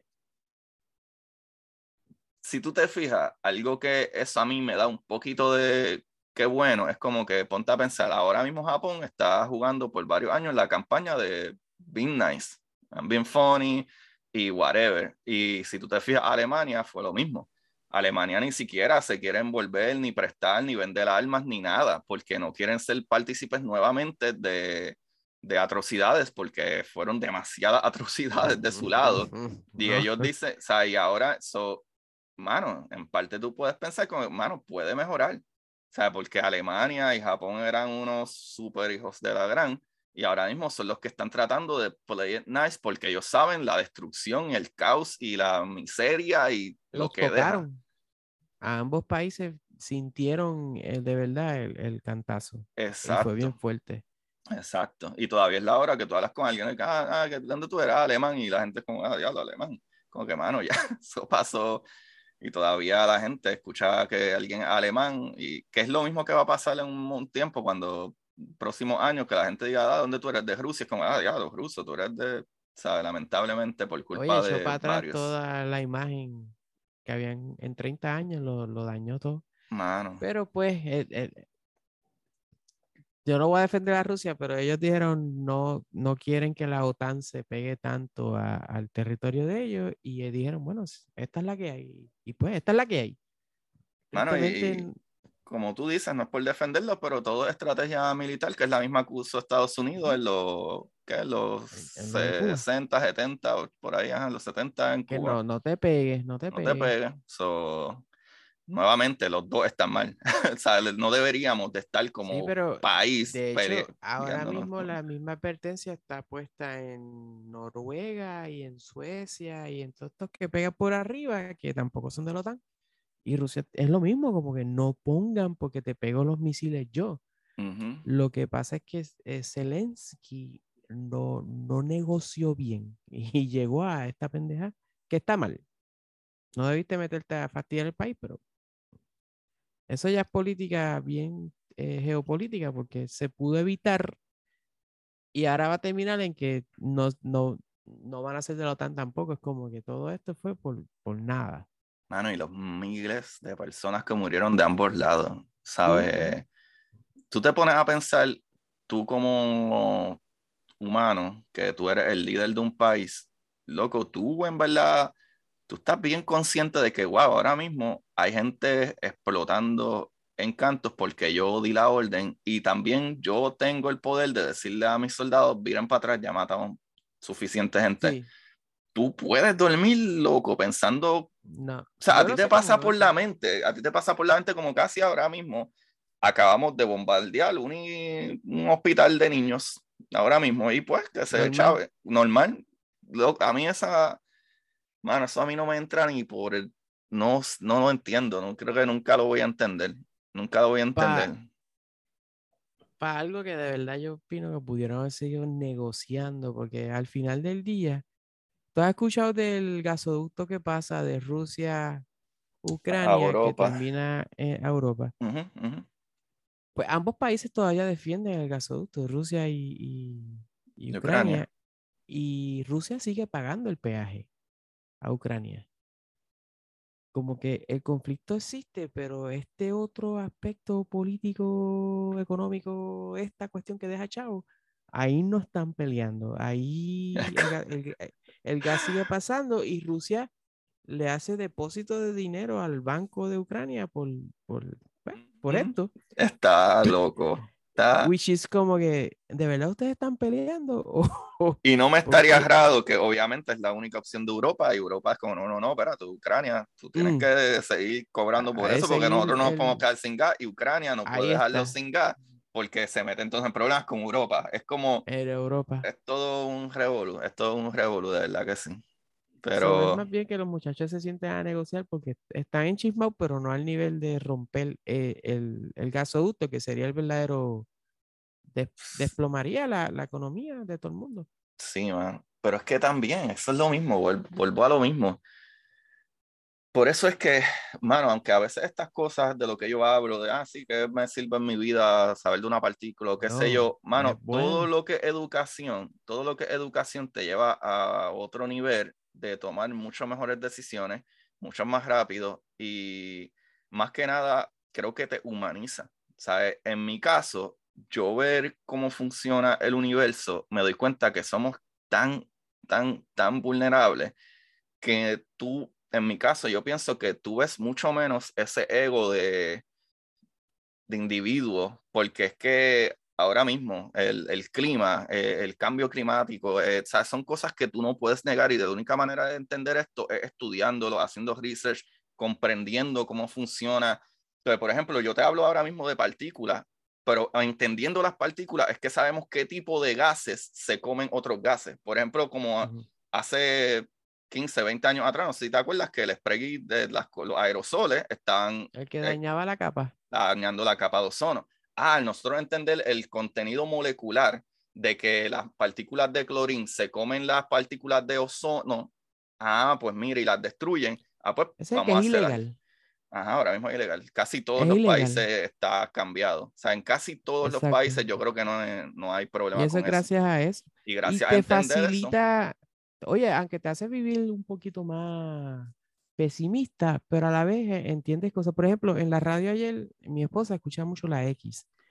Y no sé, porque estaba puesta la emisora y ellos tienen un voicemail que la gente llama y llama a fulano, lo mismo de siempre, brother. Ah, pero que eh, subió el precio de la comida en el supermercado, la gasolina y bla, bla, bla, y seguía de eso Ujú. pero quejándose del político local, de, de- de- que es culpa de, de los que Sí, están sí. manejando. Mano, y no hay que irse mucho a saber de que hay una inflación súper bien exagerada en el mundo completo. Sí. Y eso, eso re- recae aquí, que si todo el mundo, se en ese aspecto, si te educaras un chispitito, tú entenderías eso. Y no te creería cualquier persona aquí en la isla que te promete que lo va a bajar. Cuando es algo Ajá. fuera de las manos del de aquí y del de allá también, tú sabes. Y eso es lo mismo que te explica con la ciencia. Al tú entenderla más, maybe vives más triste porque entiendes el calentamiento global y, el, y lo hardcore que va, pero en otros aspectos como que sí, es mejor, tú sabes. ¿Por y, qué no saber? y lo que tú dices de que maybe vives más triste, hermano, yo creo que en mi caso, y creo que en el caso de la gran mayor parte de los científicos, te puedes encojonar por ciertas cosas que la gente a, a veces como que, ah, no, pero es que, ¿qué cojones esto y aquello? Es como que, mano, es que así funciona. O sea, así funciona, ¿qué quieres que te diga? ¿Sabes? Aunque tú no quieras creer la ciencia y quieras creer en superpoderes o cosas así, que está bien que lo creas, pero eso no hace menos cierto cómo funcionan Exacto. las cosas. Sea, eh, so, así es. Y en mi caso, incluso eso mismo, entender lo del calentamiento global, entender de que, que ahora mismo, incluso eso mismo, de las bombas nucleares, las bombas nucleares ahora mismo, si explotan bombas nucleares, no es solo de que tú vas a destruir probablemente un montón de gente y casa y la radiación, es que eso crea un efecto dominó. O sea que va a subir otros gases más a la misma atmósfera que van a, que como gases como el mismo CO2 y todos estos gases dañinos, y va a generar más gases que van a aguantar la temperatura aquí dentro, que van a generar otros cambios climatológicos que se van a seguir derritiendo más los polos, que la gente dice, ah, pero si se Mira para allá, ¿ves? los polos, Eso es lo de ir más allá. De, Entonces, de- Juan, cuando tú ves los mismos polos, es color blanco, ¿verdad? Los polos son blancos. ¿Qué es lo que hace el color blanco? Refleja la radiación. O sea que si hay menos polos, o sea, hay menos más hielo, el- el- más se queda la rayos. radiación aquí porque no choque y vira. Por eso es que cuando tú eras chamaquito, tu mamá te decía, ah, pero hace calor, no te pongas una camisa negra, porque el negro es que se chupa toda la radiación. Por eso es que el color negro es negro, porque absorbe todos los colores. Por eso es que el blanco es blanco, porque re- eh, eh, ¿verdad? refleja todos los colores. ¿Sabe? Eh, por eso es que el cielo es azul. El cielo es azul porque la capa de ozono se traga la ultravioleta, la radiación ultravioleta.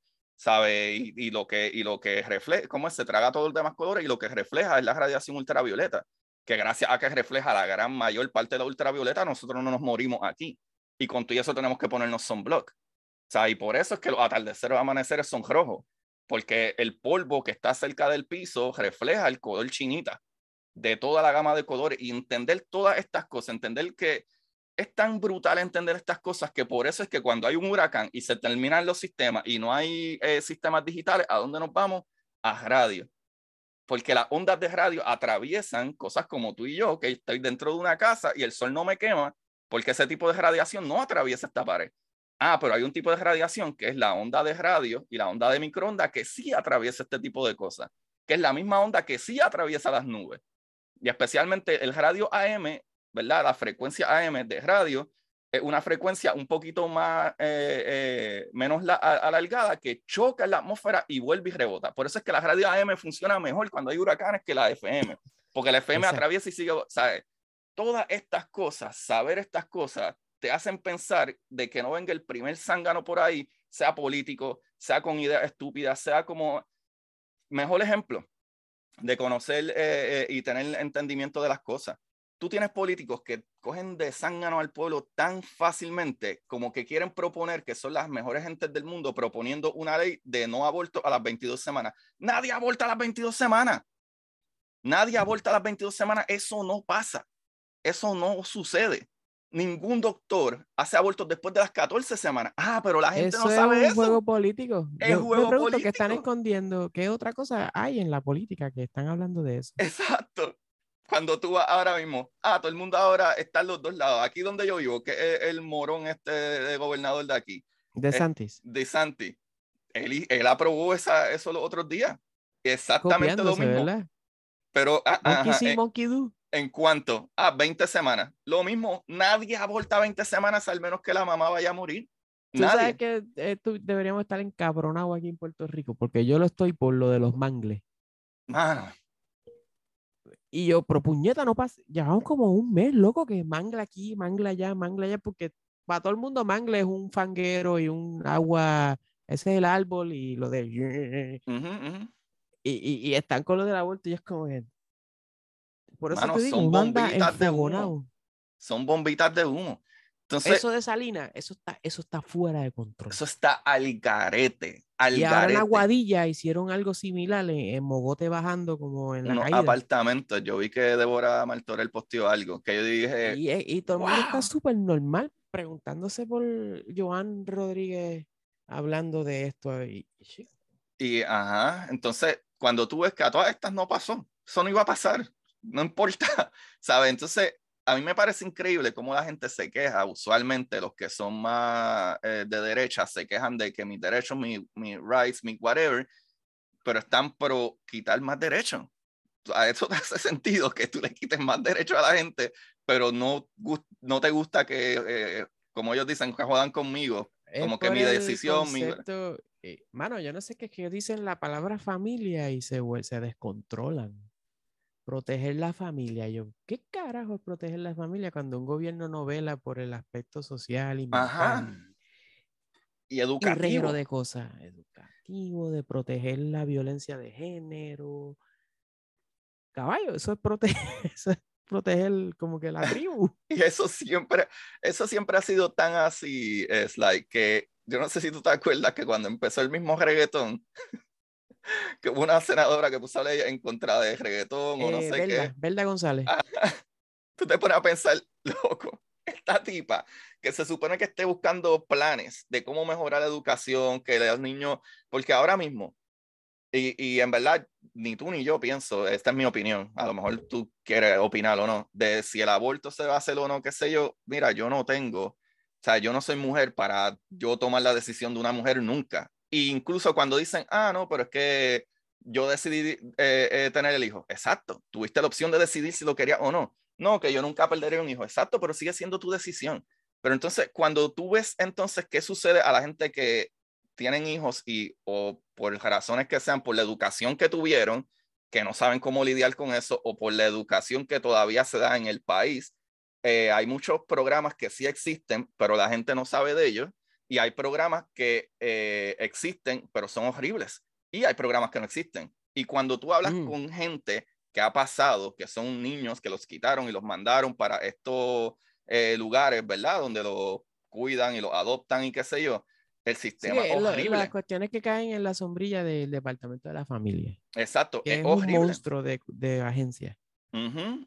Y cuando tú miras eh, qué recursos tienen, cómo lo manejan, dónde terminan estos niños, mano, la gran mayoría termina horrible, ¿sabes? Y no tengo pruebas de ello, pero eh, eh, sí he escuchado varias entrevistas de incluso artistas y todos que ellos mismos hablan de que, mira, sí, yo corrí por el sistema y esto es lo que me pasó.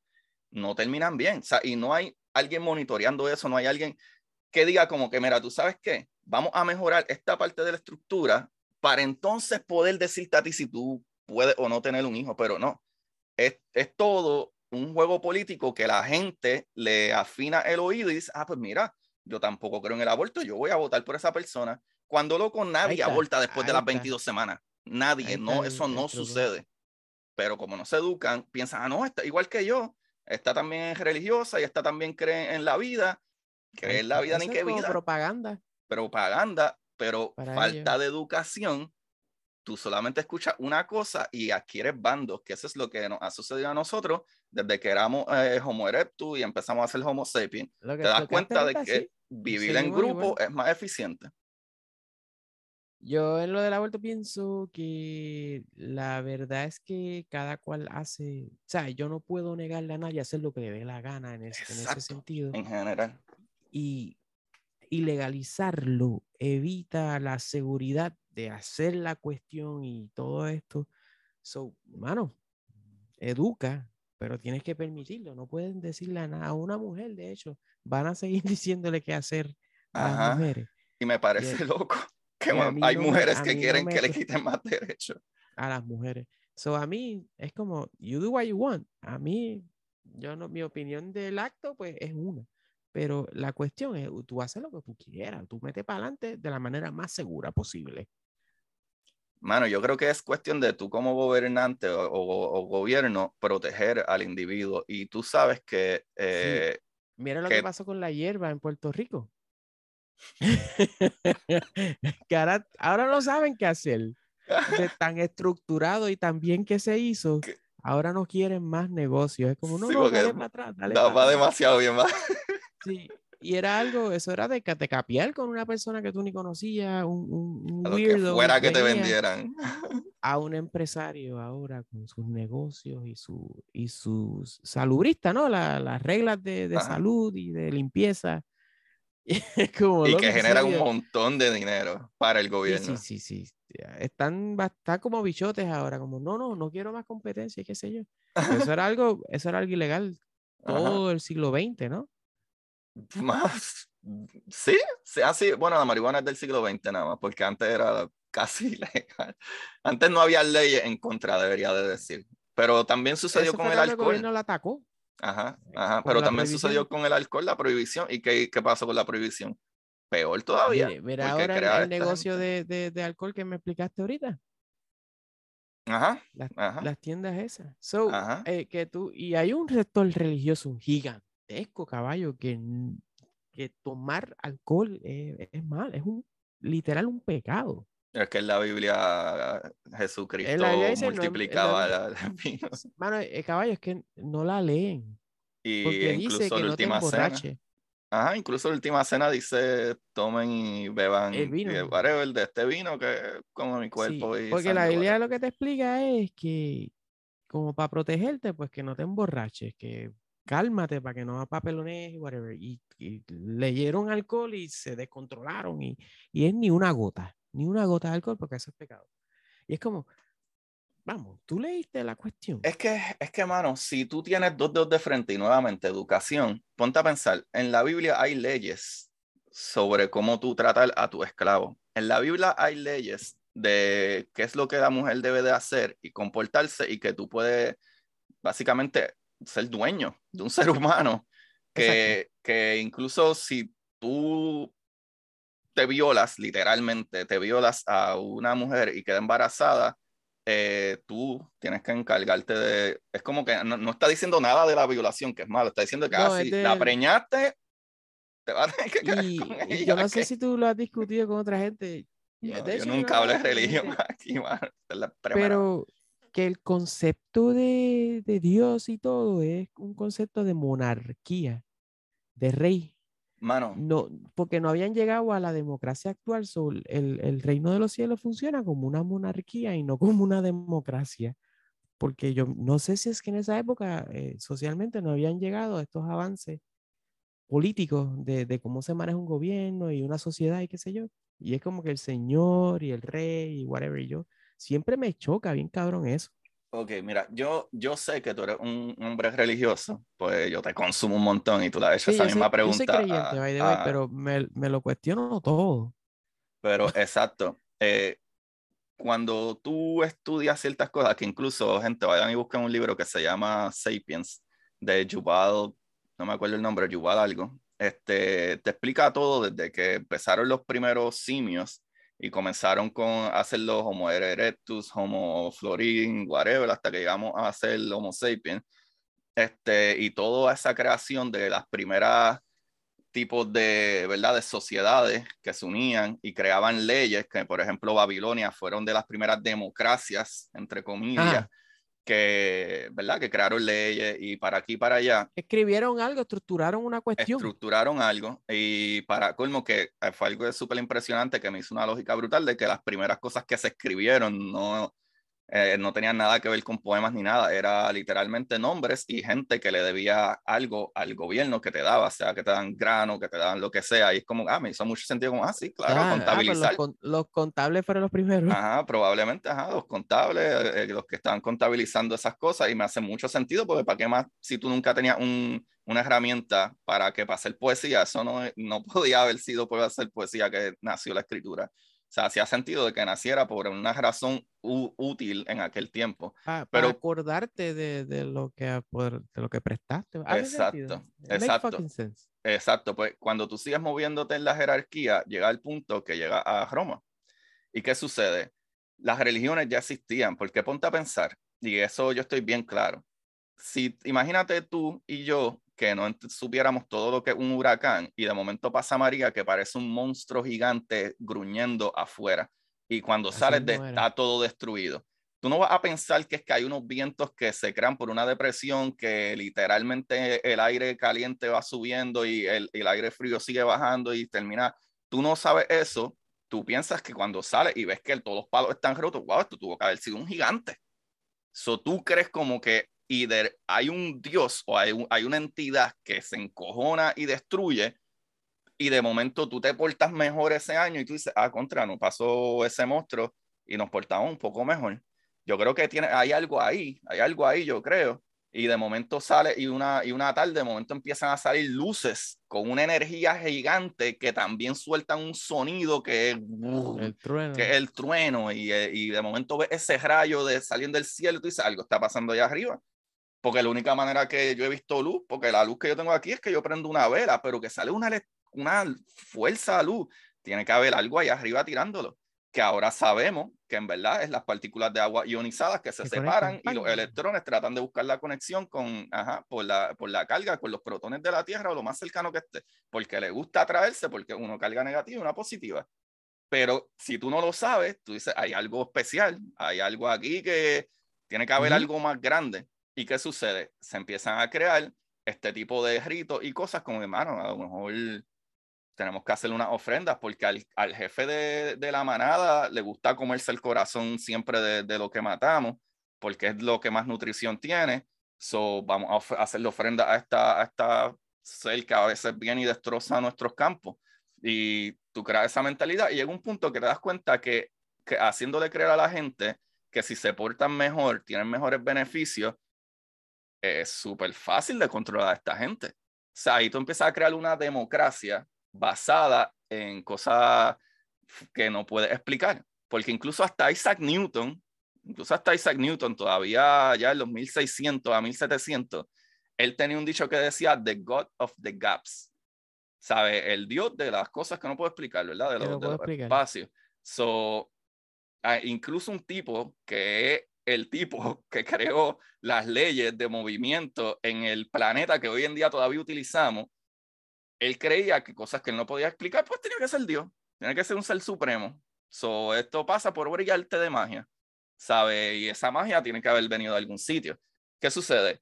Para los años 500 después de Cristo, viene este, este rey, Constantino, y dice, wow, ¿qué yo puedo hacer para controlar a toda esta gente? Porque eh, 300 años antes de Cristo, yo me volví a, Roma se volvió a lo loco y conquistamos medio mundo, como yo mantengo a toda esta gente en todo este terreno que yo tengo, mantenerlos controlados, unificarlos, como yo hago esto, si destruía Grecia y, y Chávez todo esto, eh, alguien le dijo, bueno papi, hay por ahí una historia de los jesuitas y los fariseos que ellos creen en un supuesto tipo ahí que hace como 500 años ah, o hace 300 años, este, todo el mundo creía que el tipo era Dios.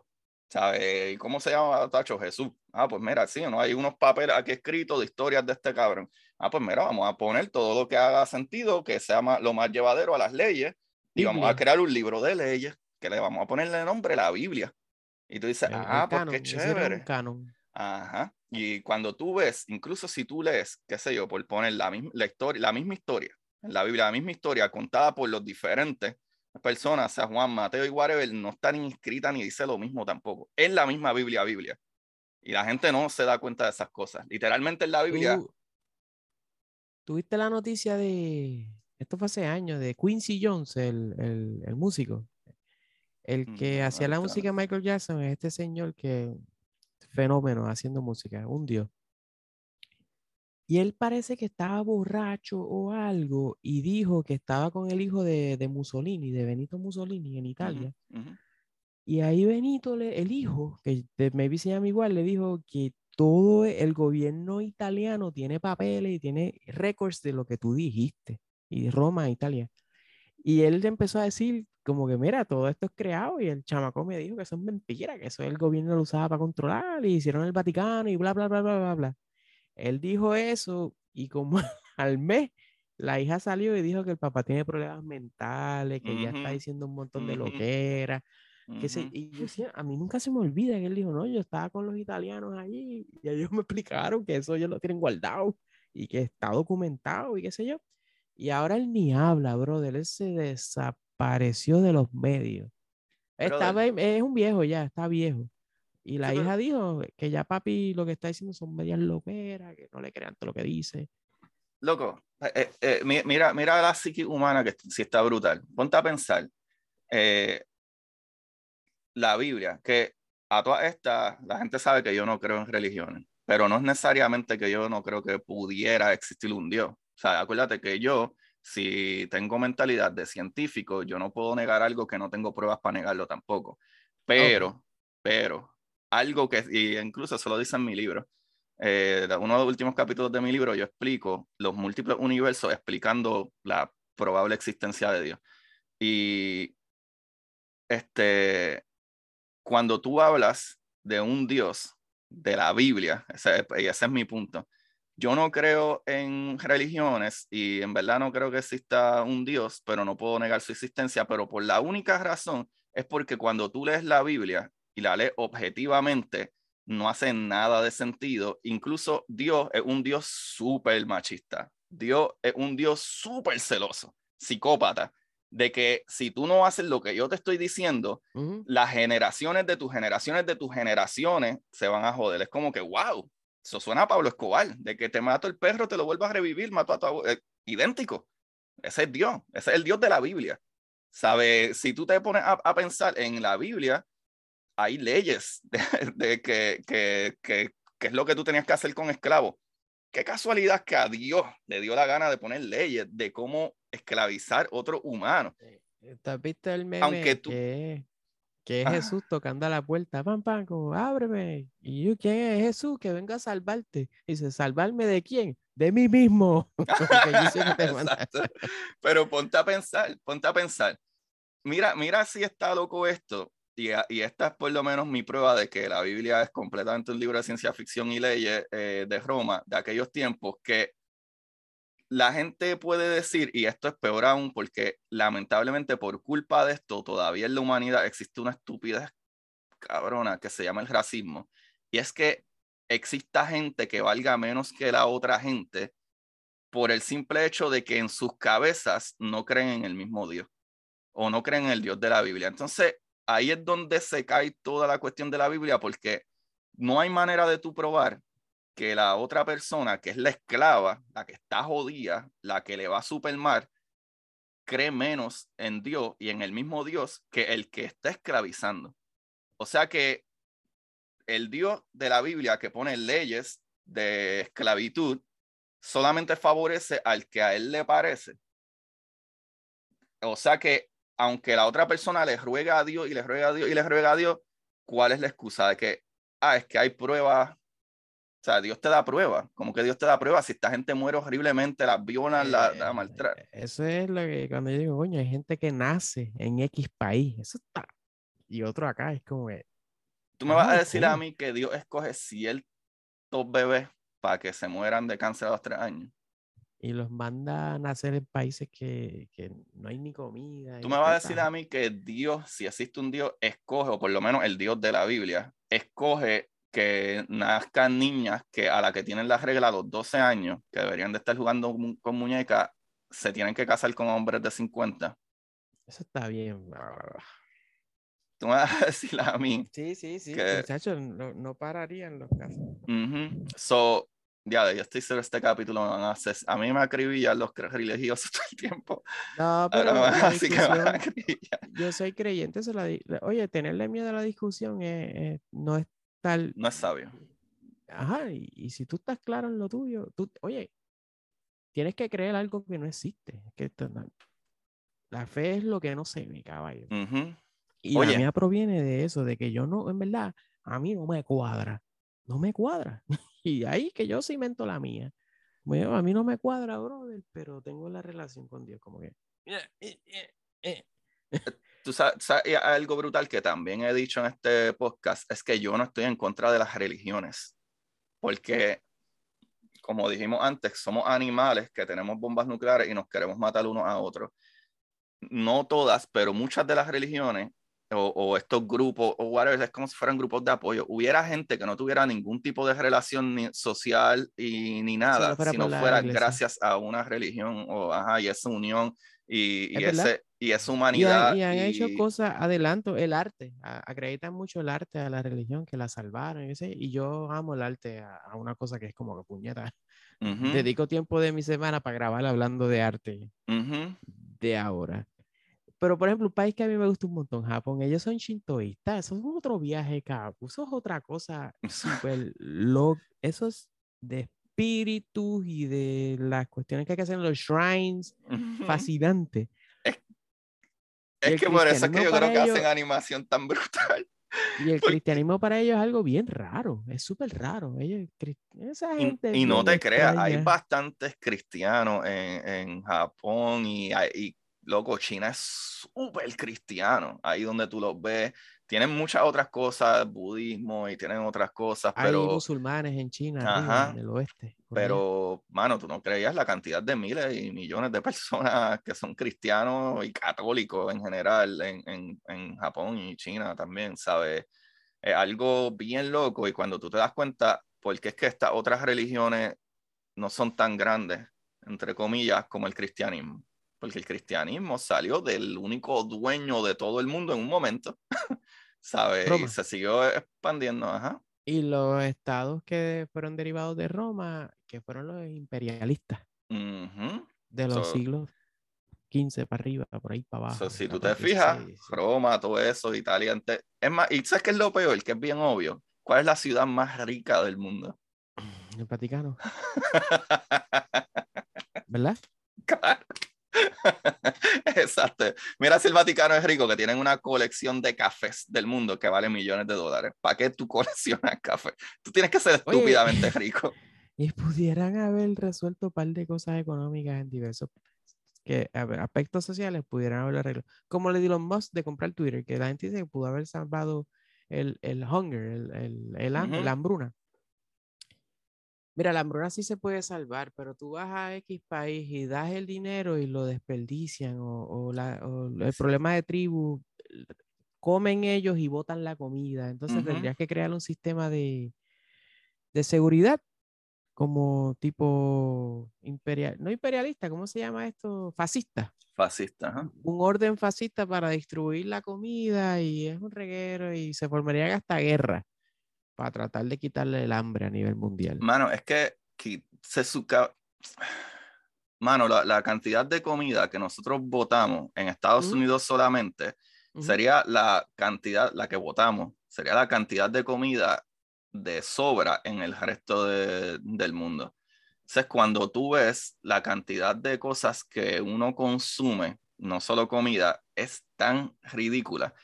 Yo no compro nada, mano. Yo, yo tengo las mismas t-shirts desde hace como 15 años. Cuando me compro algo son de estas t-shirts de Walmart que me compro tres y las uso y las quemo. Eh, compro equipo, que obviamente, ajá, del podcast y cosas, y compro libros y etcétera, pero en cuestión de comprar chucherías que necesito o quiero para la casa, no sucede mucho. Y cuando yo voy a mi zafacón de reciclaje, es como que, ah, wow, todas las semanas termina lleno. ¿Cómo carajo? Yo tengo el zafacón de basura y el reciclaje y los dos terminan llenos al final de una semana. Y la basura aquí el zafacón de basura no lo lleno realmente todas las semanas, ¿verdad? Yo voy y botamos como una bolsa semanal de basura y la del baño. Pero como quiera, mira si aquí se consume que donde yo vivo, el camión de basura pasa dos veces a la semana, pasa martes y viernes, porque ellos entienden que hay la necesidad de que la gente consume esa cantidad de basura. Y loco, mi zafacón no es el clásico zafacón ese cuadradito, es, son unos del municipio que es una barriga grande con ganas. Y ese pasan dos veces a la semana y el de reciclaje se llena cada dos semanas. Sea, se llena y es como que, wow, realmente nosotros no compramos mierda aquí. ¿Sabe? La, la manera de uno consumir es horrible y con ese consumo también vienen las dobles cosas, como que yo, yo llamo todos los meses al gobierno, eh, ¿verdad? Mi senador y le pido, mira, este, yo estoy a favor del climate change law, qué sé yo, bla, bla, este, para que haya más apoyo en, en, que pase estas leyes, que haya más apoyo que pase esta otra a favor de esto, que pasen leyes a favor de, de las compañías grandes, eh, charge them un fee de que tienen que recobrar ese, ese CO2. Yo hago eso y como quiera, a veces yo me miro y digo, wow, es que como quiera yo consumo mierdas que van empaquetadas en, en cosas que es más basura y yo, lo y yo soy bastante medido. Imagínate todo el resto de la gente que no entiende cómo funciona eso. Loco, y te toma un minuto llamar a tu representante y funciona. O sea, esto ya nosotros lo hemos medido estadísticamente. ¿Por qué? Porque ellos quieren que tú votes por ellos.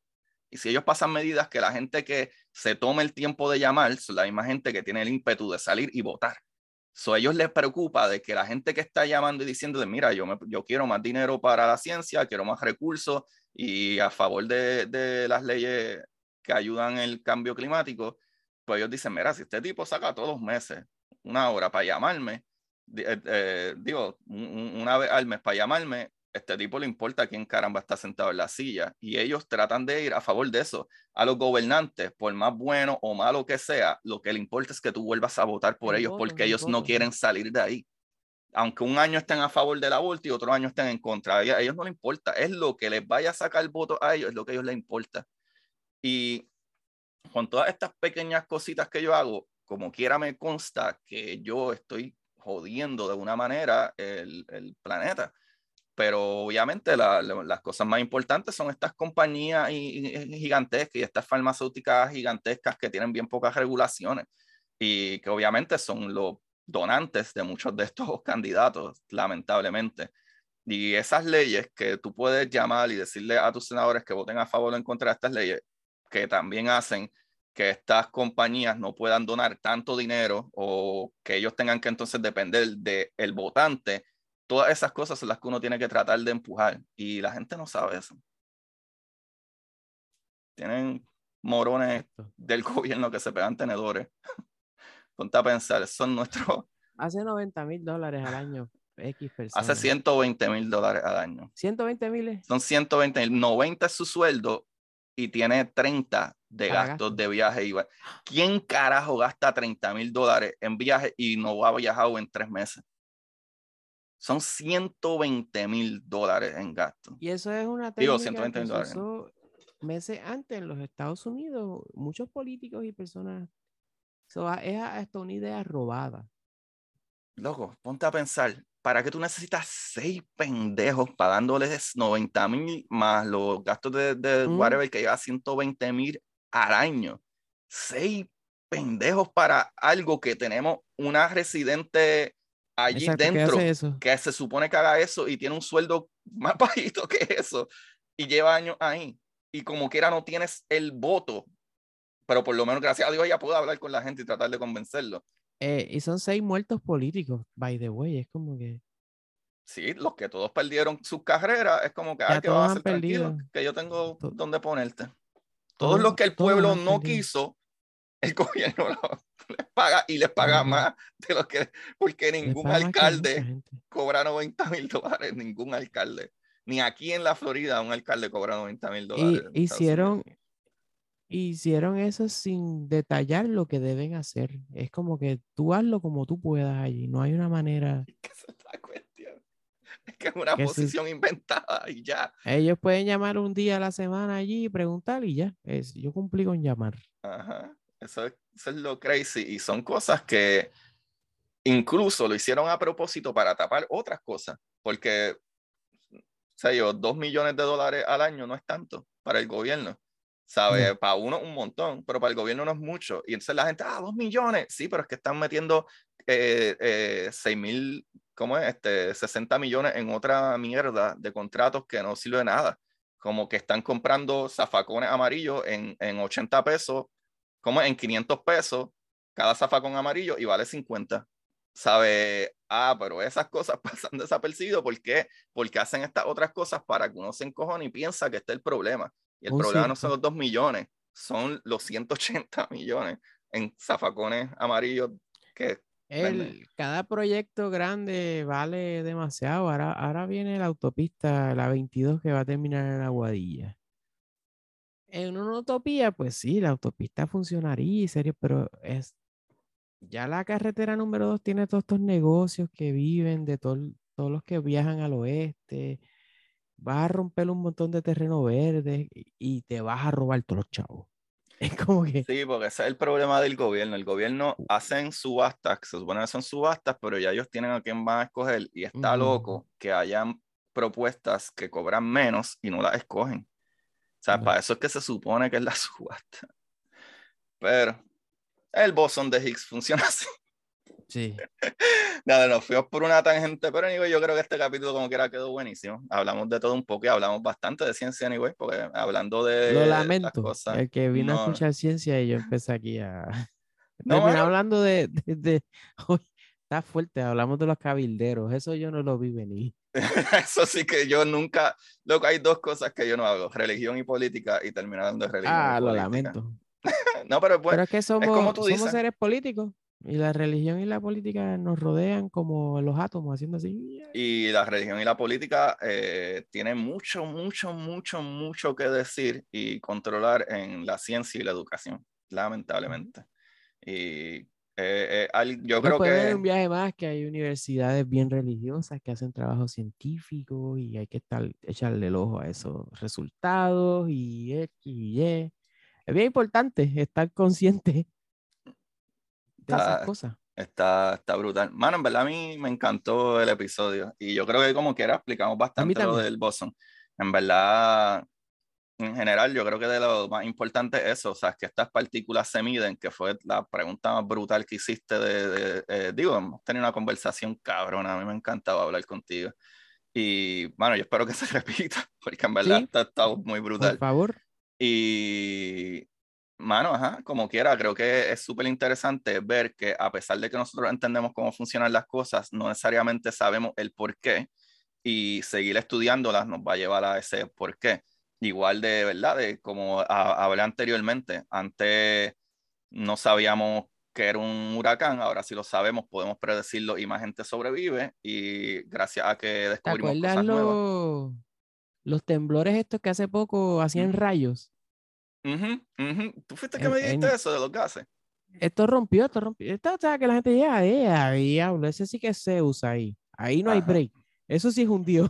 y, es, algo del, del, que el temblequeo y conecta y qué sé yo, una cosa bien loca. Sí, sí, hace las fricciones. Es como si ahora mismo tú te ¿Y sale para arriba?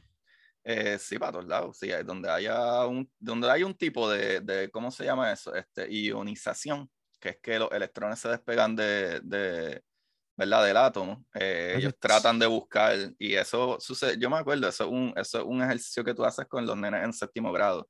Tú coges una peinilla y te empiezas a peinar, y como los electrones está scattering, ¿verdad? No sé cómo se dice eso en español, eh, como que lo... Escalando. No, es como regando.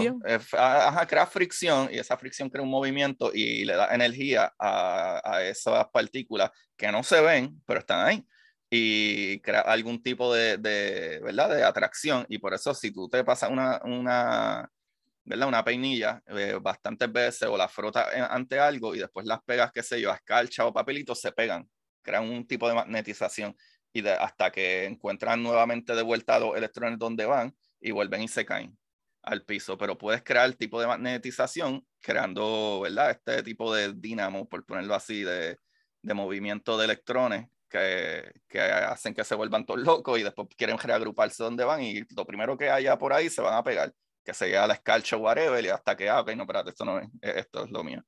Y eso es lo que sucede con los rayos y es lo que sucede ahí. E, esa fricción crea un tipo de pues ionización. Pues estaba temblando aquello y estaba tirando los rayos para arriba y la gente dijo, ahora que esto se prendió aquí. Ahora sí que el diablo se encojó. Búscate, la, búscate la Biblia o búscate el libro de mitología que volvimos para atrás. Volvimos para atrás. Ajá, ajá. Es súper interesante, ¿no? Sí, porque uno no, el que no, uno no sabe. Está brutal. Es que, mano, hay tantas cosas. Yo todo yo que hago esto todas las semanas y todas las semanas digo, wow, esto está ridículamente brutal. Hay tanta cosa que yo no sé todavía. E, e, es, ridículo, es ridículo, de verdad. Hay tanta, tanta cosa brutal que uno no sabe. Pero, bueno, esto ha sido un placer y usualmente, eh, antes de yo irme, yo le pido a mi invitado que me recomiende, puede ser un libro, como puede ser lo que quiera, porque yo acostumbro a, a recomendar libros siempre que terminaba un capítulo. Y, y la verdad es que ajá, no tienen que ser libros porque hay veces que no, no he leído nada. ¿Puedo recomendar una serie de televisión? Claro que sí. Mira, yo estoy viendo en HBO Max una serie, se llama Tokyo Vice. Tiene un libro, by the way. Existe un libro de este estudiante de periodismo que se gradúa de los Estados Unidos y se muda a Japón a trabajar en un periódico, en el área de crímenes del periódico. Y ahí descubre que Japón esconde mucho crimen y lo que tira en las noticias era, no era real. se adentra en, en Yakuza, en los Yakuza. Y tiene ese aspecto la serie. Pero la serie también toca un montón de problemas sociales dentro de Japón. En Tokyo Vice se habla del machismo, se habla de prostitución, de violencia, y tú te vas dando cuenta que no es este país color de rosa, sino que es un país el overwork, los suicidios y, y me, la manera que el país toca los temas eh, me encanta porque el que está leyendo entre letras, o sea, entre líneas, descubre todo este problema social que tiene el país. La serie es, es, estadounidense, es en inglés, pero es de estas series modernas que lo hacen muy bien, que se habla mucho japonés y los japoneses entre ellos hablan japonés, no están hablando inglés. Y, eso se está viendo cada vez más en televisión, que, que de, tu país, tú hablas tu idioma. Ajá, eso está buenísimo. Eh, a pesar de que te dije que tiene todo eso entre líneas, es una serie de, de, de mafias y de crímenes y de violencia, sobre súper entretenida, súper bien grabada. Ah, habla también de inmigrantes en, en Japón, porque el, a los americanos son gaijin, son demonios blancos, no los quieren y no quieren a los coreanos. Y hay muchos coreanos en Japón metiendo mano. Y tú te puedes identificar con eso en Puerto Rico y en los Estados Unidos. Iba a decir eso, pero como que... hasta en otros países en el lejano oriente sufren de los mismos problemas y los manejan diferentes a uno. Los manejan bien diferentes, son, son medios alcorosos con las mujeres qué sé yo. Tokyo Vice se eh, llama. Está súper brutal, está súper brutal porque uno tiene esta imagen de que Estados Unidos es el que tiene inmigración, de que Estados Unidos es el que tiene que, whatever, el gobierno corrupto, Estados Unidos, el que tiene que ir con hermano, no, esto pasa en todos los países, todos, los, países. Yo consumo mucho cine de España y... Eh, los que suben por Marruecos. Y hay e incluso hay una película eh, que sale esta actriz que está bien brutal, ella se llama Meche, no sé qué. Carmen. Eh, Carmen Mechi, esa misma. Este, y ajá, aparecen unos negros que parecen como indios, eh, de como indios así nativos. este, y qué sé yo, y, para ellos es como una cosa bien rara y en verdad como cómica, pero toca mucho el tema del racismo y de la inmigración con eso lo tocan, exacto, para que sepas la que hay. Y es, es, increíble, de verdad, pero sí, sí, sí. Mano, en verdad los territorios españoles en Marruecos lo ven como los dominicanos ven a Puerto Rico para brincar a los Estados Unidos o los haitianos. Llegan, ¿sabes? Igual, una cosa increíble, a mayor escala, porque África completo para llegar a, a, Iberia, pues por ahí. Sí, es que España es el, taponcito que está ahí abajo. Exacto. Como que es la tapa de la parte de arriba de Europa. Yo me imagino que llegan a Francia. Sí, pues está, después de España está Francia. Eso porque, por ejemplo, tú lo ves en los, deportes colectivos, que está lleno de africanos en Francia. Sí, cuando si tú ves eh, eh, fútbol, eh, te das cuenta que mucho, mucho de momento es como que Francia y la imagen de Francia de yo cuando era pequeño era este francés blanco y qué sé yo. Y cuando tú ves fútbol es como que, ah, mira, no, estos jugadores, la mayoría son negros franceses, hablando francés y a veces uno... Y súper franceses. Ajá. Yo no sé si tú ves animación y sabes quién es Lupin. Lupin the Third. Lupin the, sí, Lupin the Third es el, el de Japón, pero el de Lupin, Japón. El, el, original era de Europa, ah, es de Europa. Es de Europa y hace poco hicieron una serie de Lupin, eh, el, ladrón este whatever, y, eh, y el personaje eh, es negro y, él, y, está casado con una blanca y tienen incluso un hijo mixto y está brutal porque francés es full loco. La serie es todo la eh, que, que, como que los, los basquetbolistas de ellos son negros, tú sabes, pero son franceses. Ajá. Que, que, pero eso que subieron, suben por para abajo y llegan y se integran a la, a la, al país y lo mejoran. Porque sí, realmente hay que mezclarnos, Corillo. Hay que mezclarnos porque esa socera blanca y eh, hay que ponernos todos juntos. Esa, es la mejor manera lo hacen, pero ganaron un mundial hace no mucho. Ellos ganaron un mundial con unas bestias de jugadores ahí que tienen. Nada, eh, esto sí que es otra historia. Tokyo Vice, nada, Tokyo Vice, Corillo.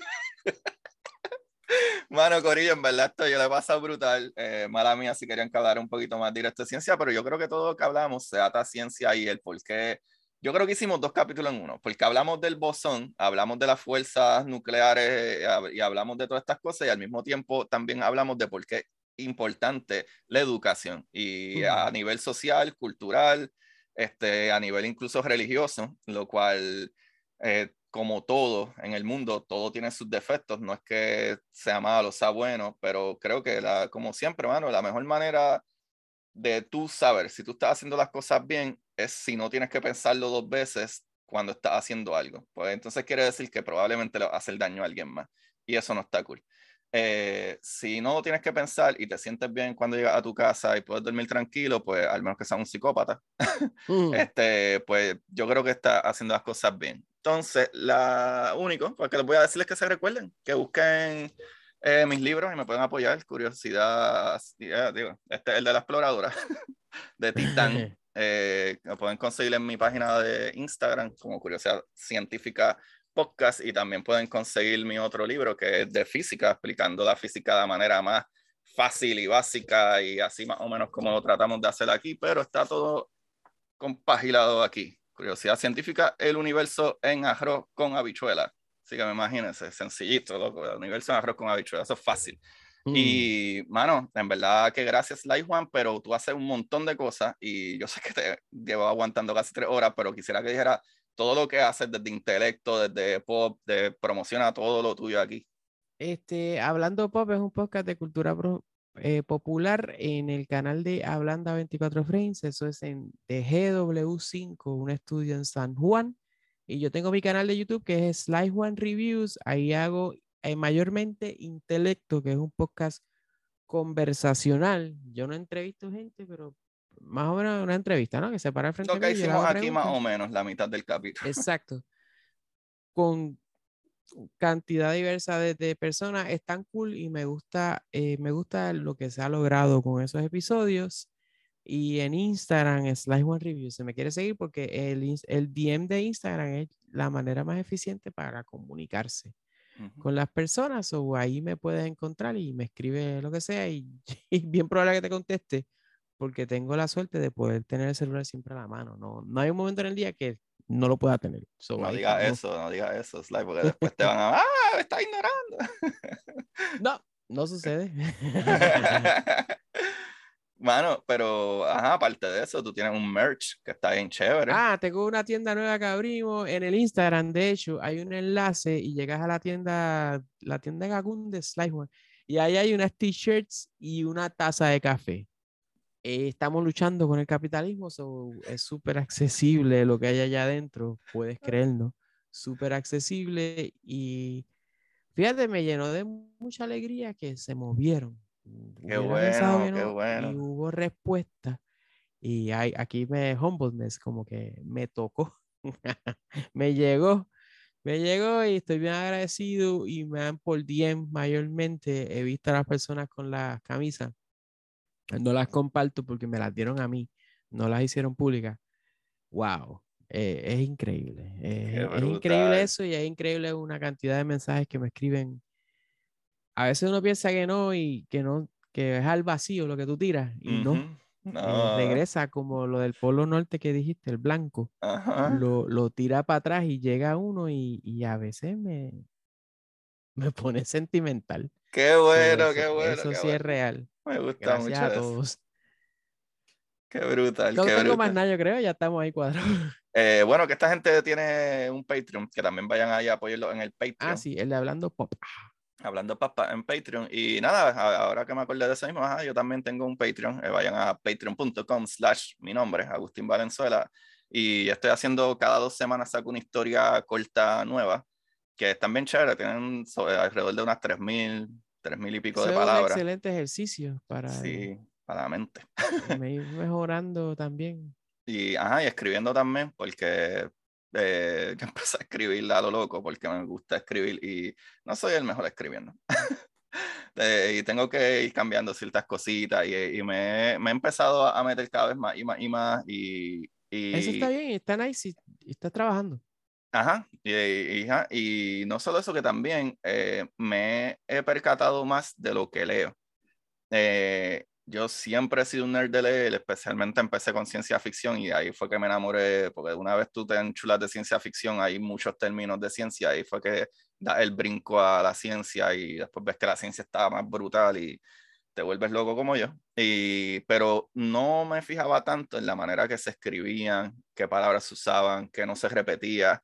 Los otros días estaba hablando con Manolo Mato y él mismo decía, como cada, cada vez que tú vayas a escribir algo que termine en mente, va a haber otro adjetivo que puedo utilizar y es mejor y te ayuda a, o sea, no comiencen la oración de la misma manera, los espacios, los párrafos. O sea, hay muchas cosas envueltas en eso y creo que cada vez que escribo una historia nueva, aparte del libro de La Exploradora, el segundo libro que se llama Draco, se supone que salga en julio, eh, y me creo que he mejorado un montón, incluso mi manera de cómo decir la historia y cómo envolverla a los personajes y cómo crearle un backstory mucho mejor. ¿Sabes? Como que el, mi primer libro de exploradora, yo pienso, está súper brutal, pero lo escribí más basado en lo que a mí me gusta, mucha acción.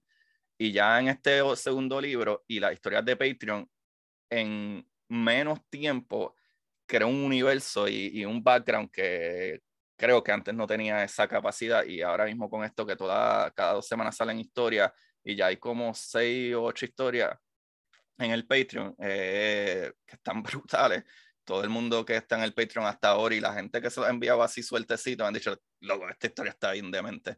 Me gusta mucho y creo, creo que hemos mejorado mucho en eso. So, vayan a patreon.com slash Agustín Valenzuela y ahí nos apoyen porque como hemos hablado antes, esto yo lo hago de gratis, pero nunca viene mal el apoyo para seguir pagando Exacto. el equipo que ya uno gasta el dinero y, y, en edición y eso. Así que, mano, gracias. Gracias a todos, Corillo. Gracias, Lai Juan. Gracias. Así que, chequeamos. Recuerden siempre buscar la manera de aprender que más les divierta. Y para ustedes, esto es curiosidad científica.